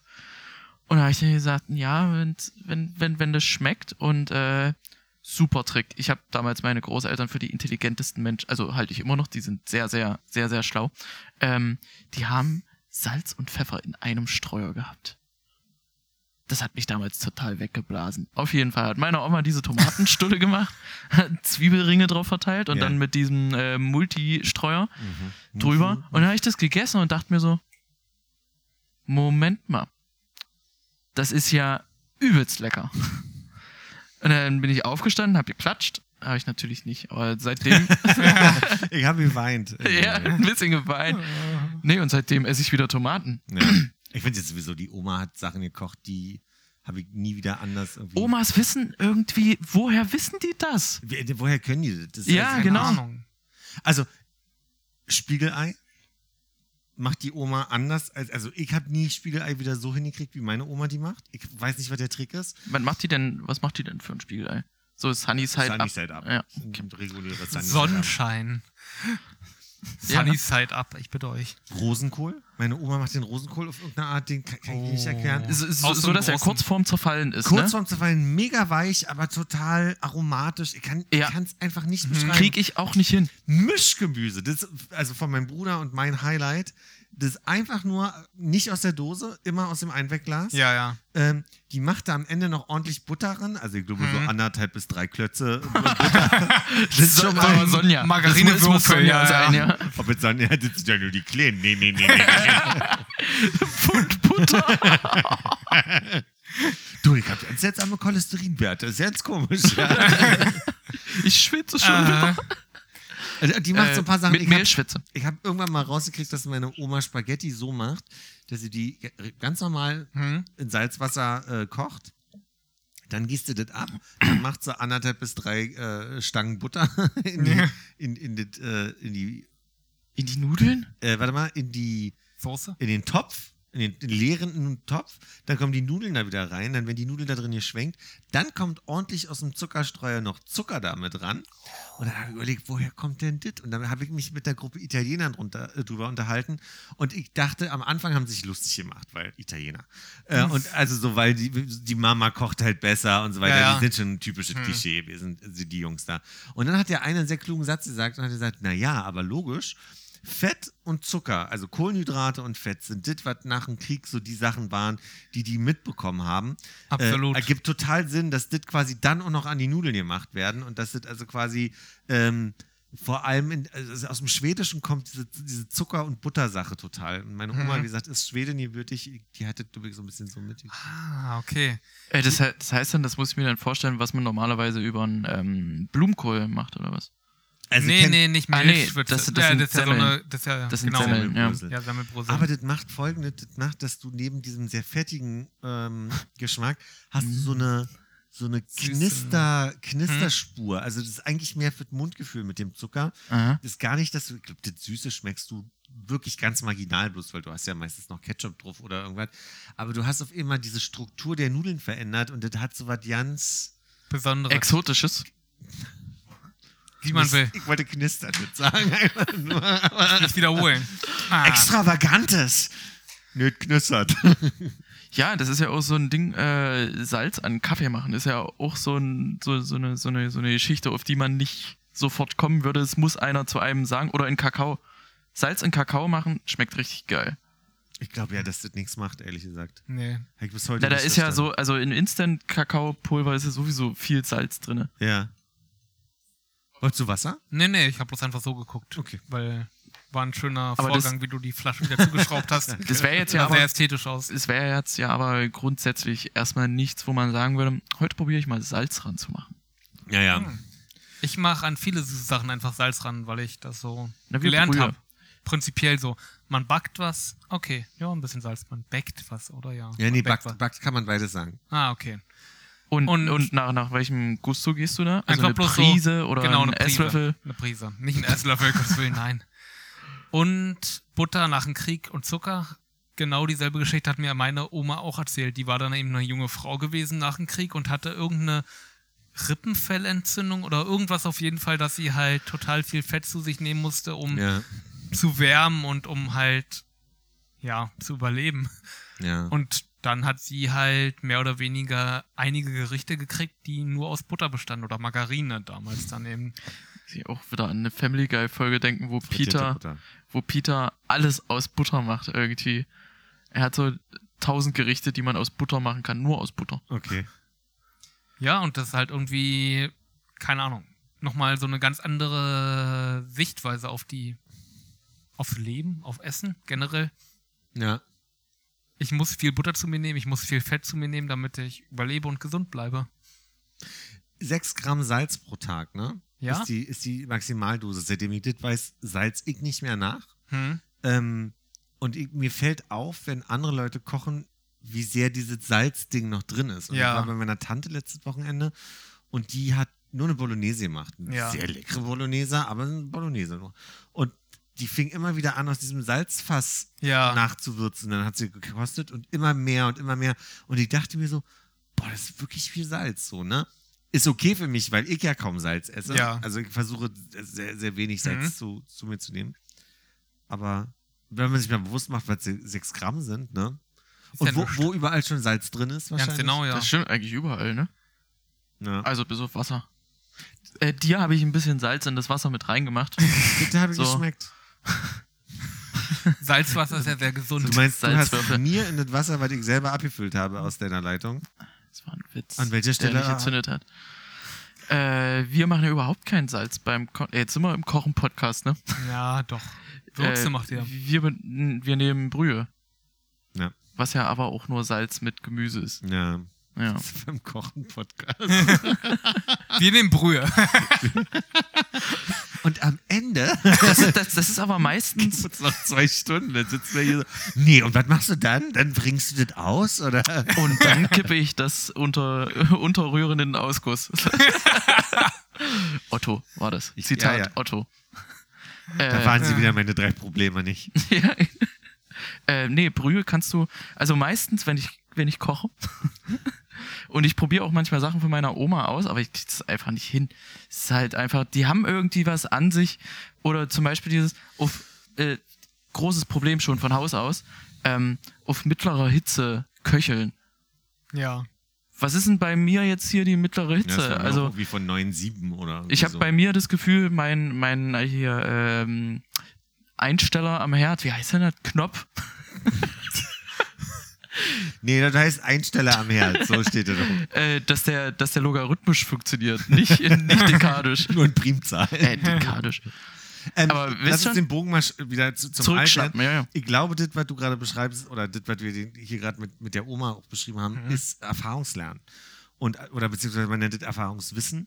Und das gibt in Unternehmen ist das ein Problem, weil das so gut ist, aber ganz schwer weitervermittelbar ist. Mhm. Also Erfahrungswissen ist das, wenn der sogenannte Kackstift oder auch äh, Azubi mit dem, mit dem Menschen, der seit Jahren Erfahrung gemacht hat, einfach mitarbeitet. Aber das ist nicht das, was dieser ältere Mitarbeiter dann konkret weitergibt, sondern das ist das, was quasi dieser junge Mensch dann aufnimmt.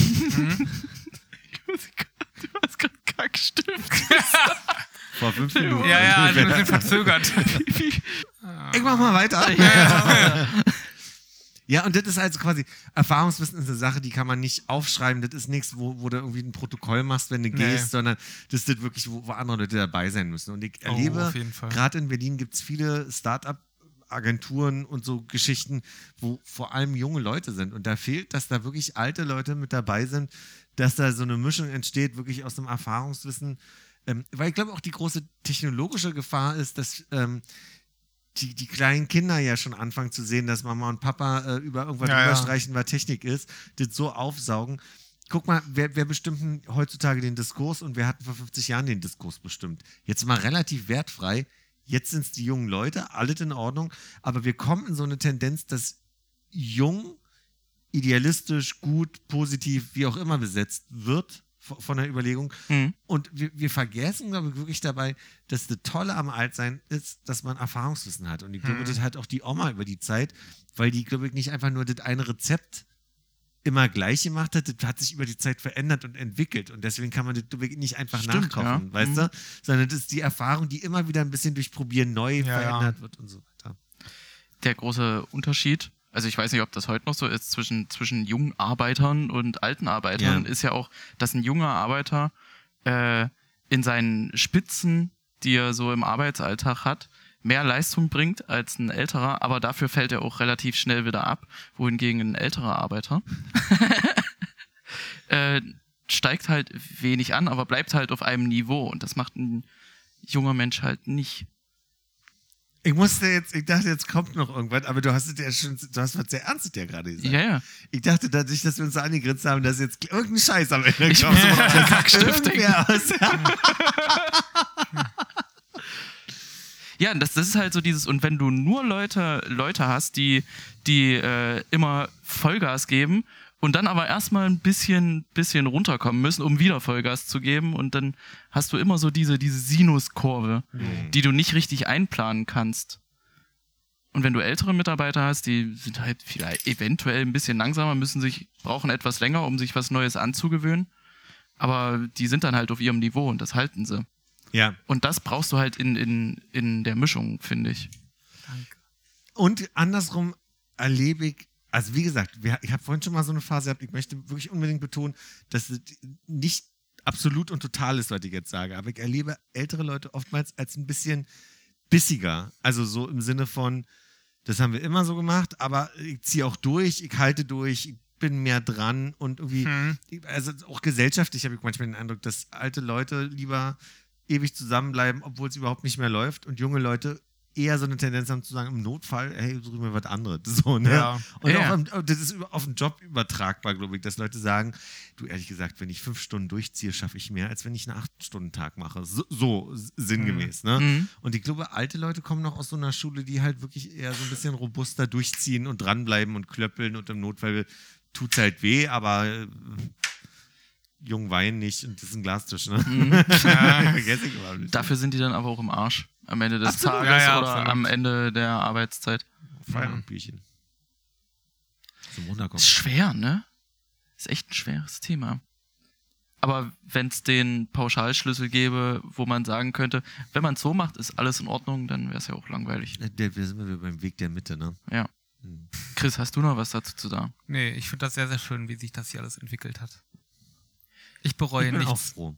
Ich Und ich, auch. möchte jetzt am Ende nochmal sagen, also es war mein Vorschlag, aber es klang vorhin kurz so wie, du wolltest ja unbedingt drüber reden. Nee, es war ein gutes dann- Thema, ne? Das war echt war ein gutes sehr, Thema. sehr gutes ja. Thema, ja. Jetzt haben wir hier so viereinhalb Tage äh, Podcast aufgenommen. Na, zwei Stündchen.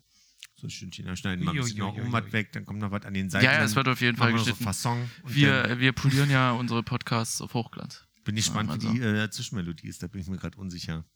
Ich nehme immer ein anderes Instrument, aber die Melodie ist dieselbe. Ja? Hm? Und das spielst du auf deinem Keyboard ein, oder? Eine Synthesizer, ja. Oder Gitarre, je nachdem. Schön. Dann bedanken wir uns, Chris und ich, in erster Linie bei dir. Danke für die Einladung. Dann natürlich bei Sophie, Hannes, Moritz, Hagen. Und das waren alle, die bis jetzt zu Gast waren. Und wir sehen uns nächsten Monat wieder. Tschüssi. Tschüss.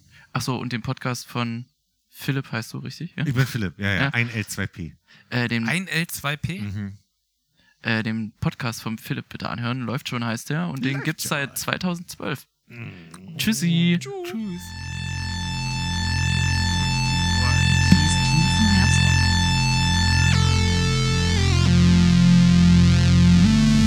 Mir tun die Ohren weh.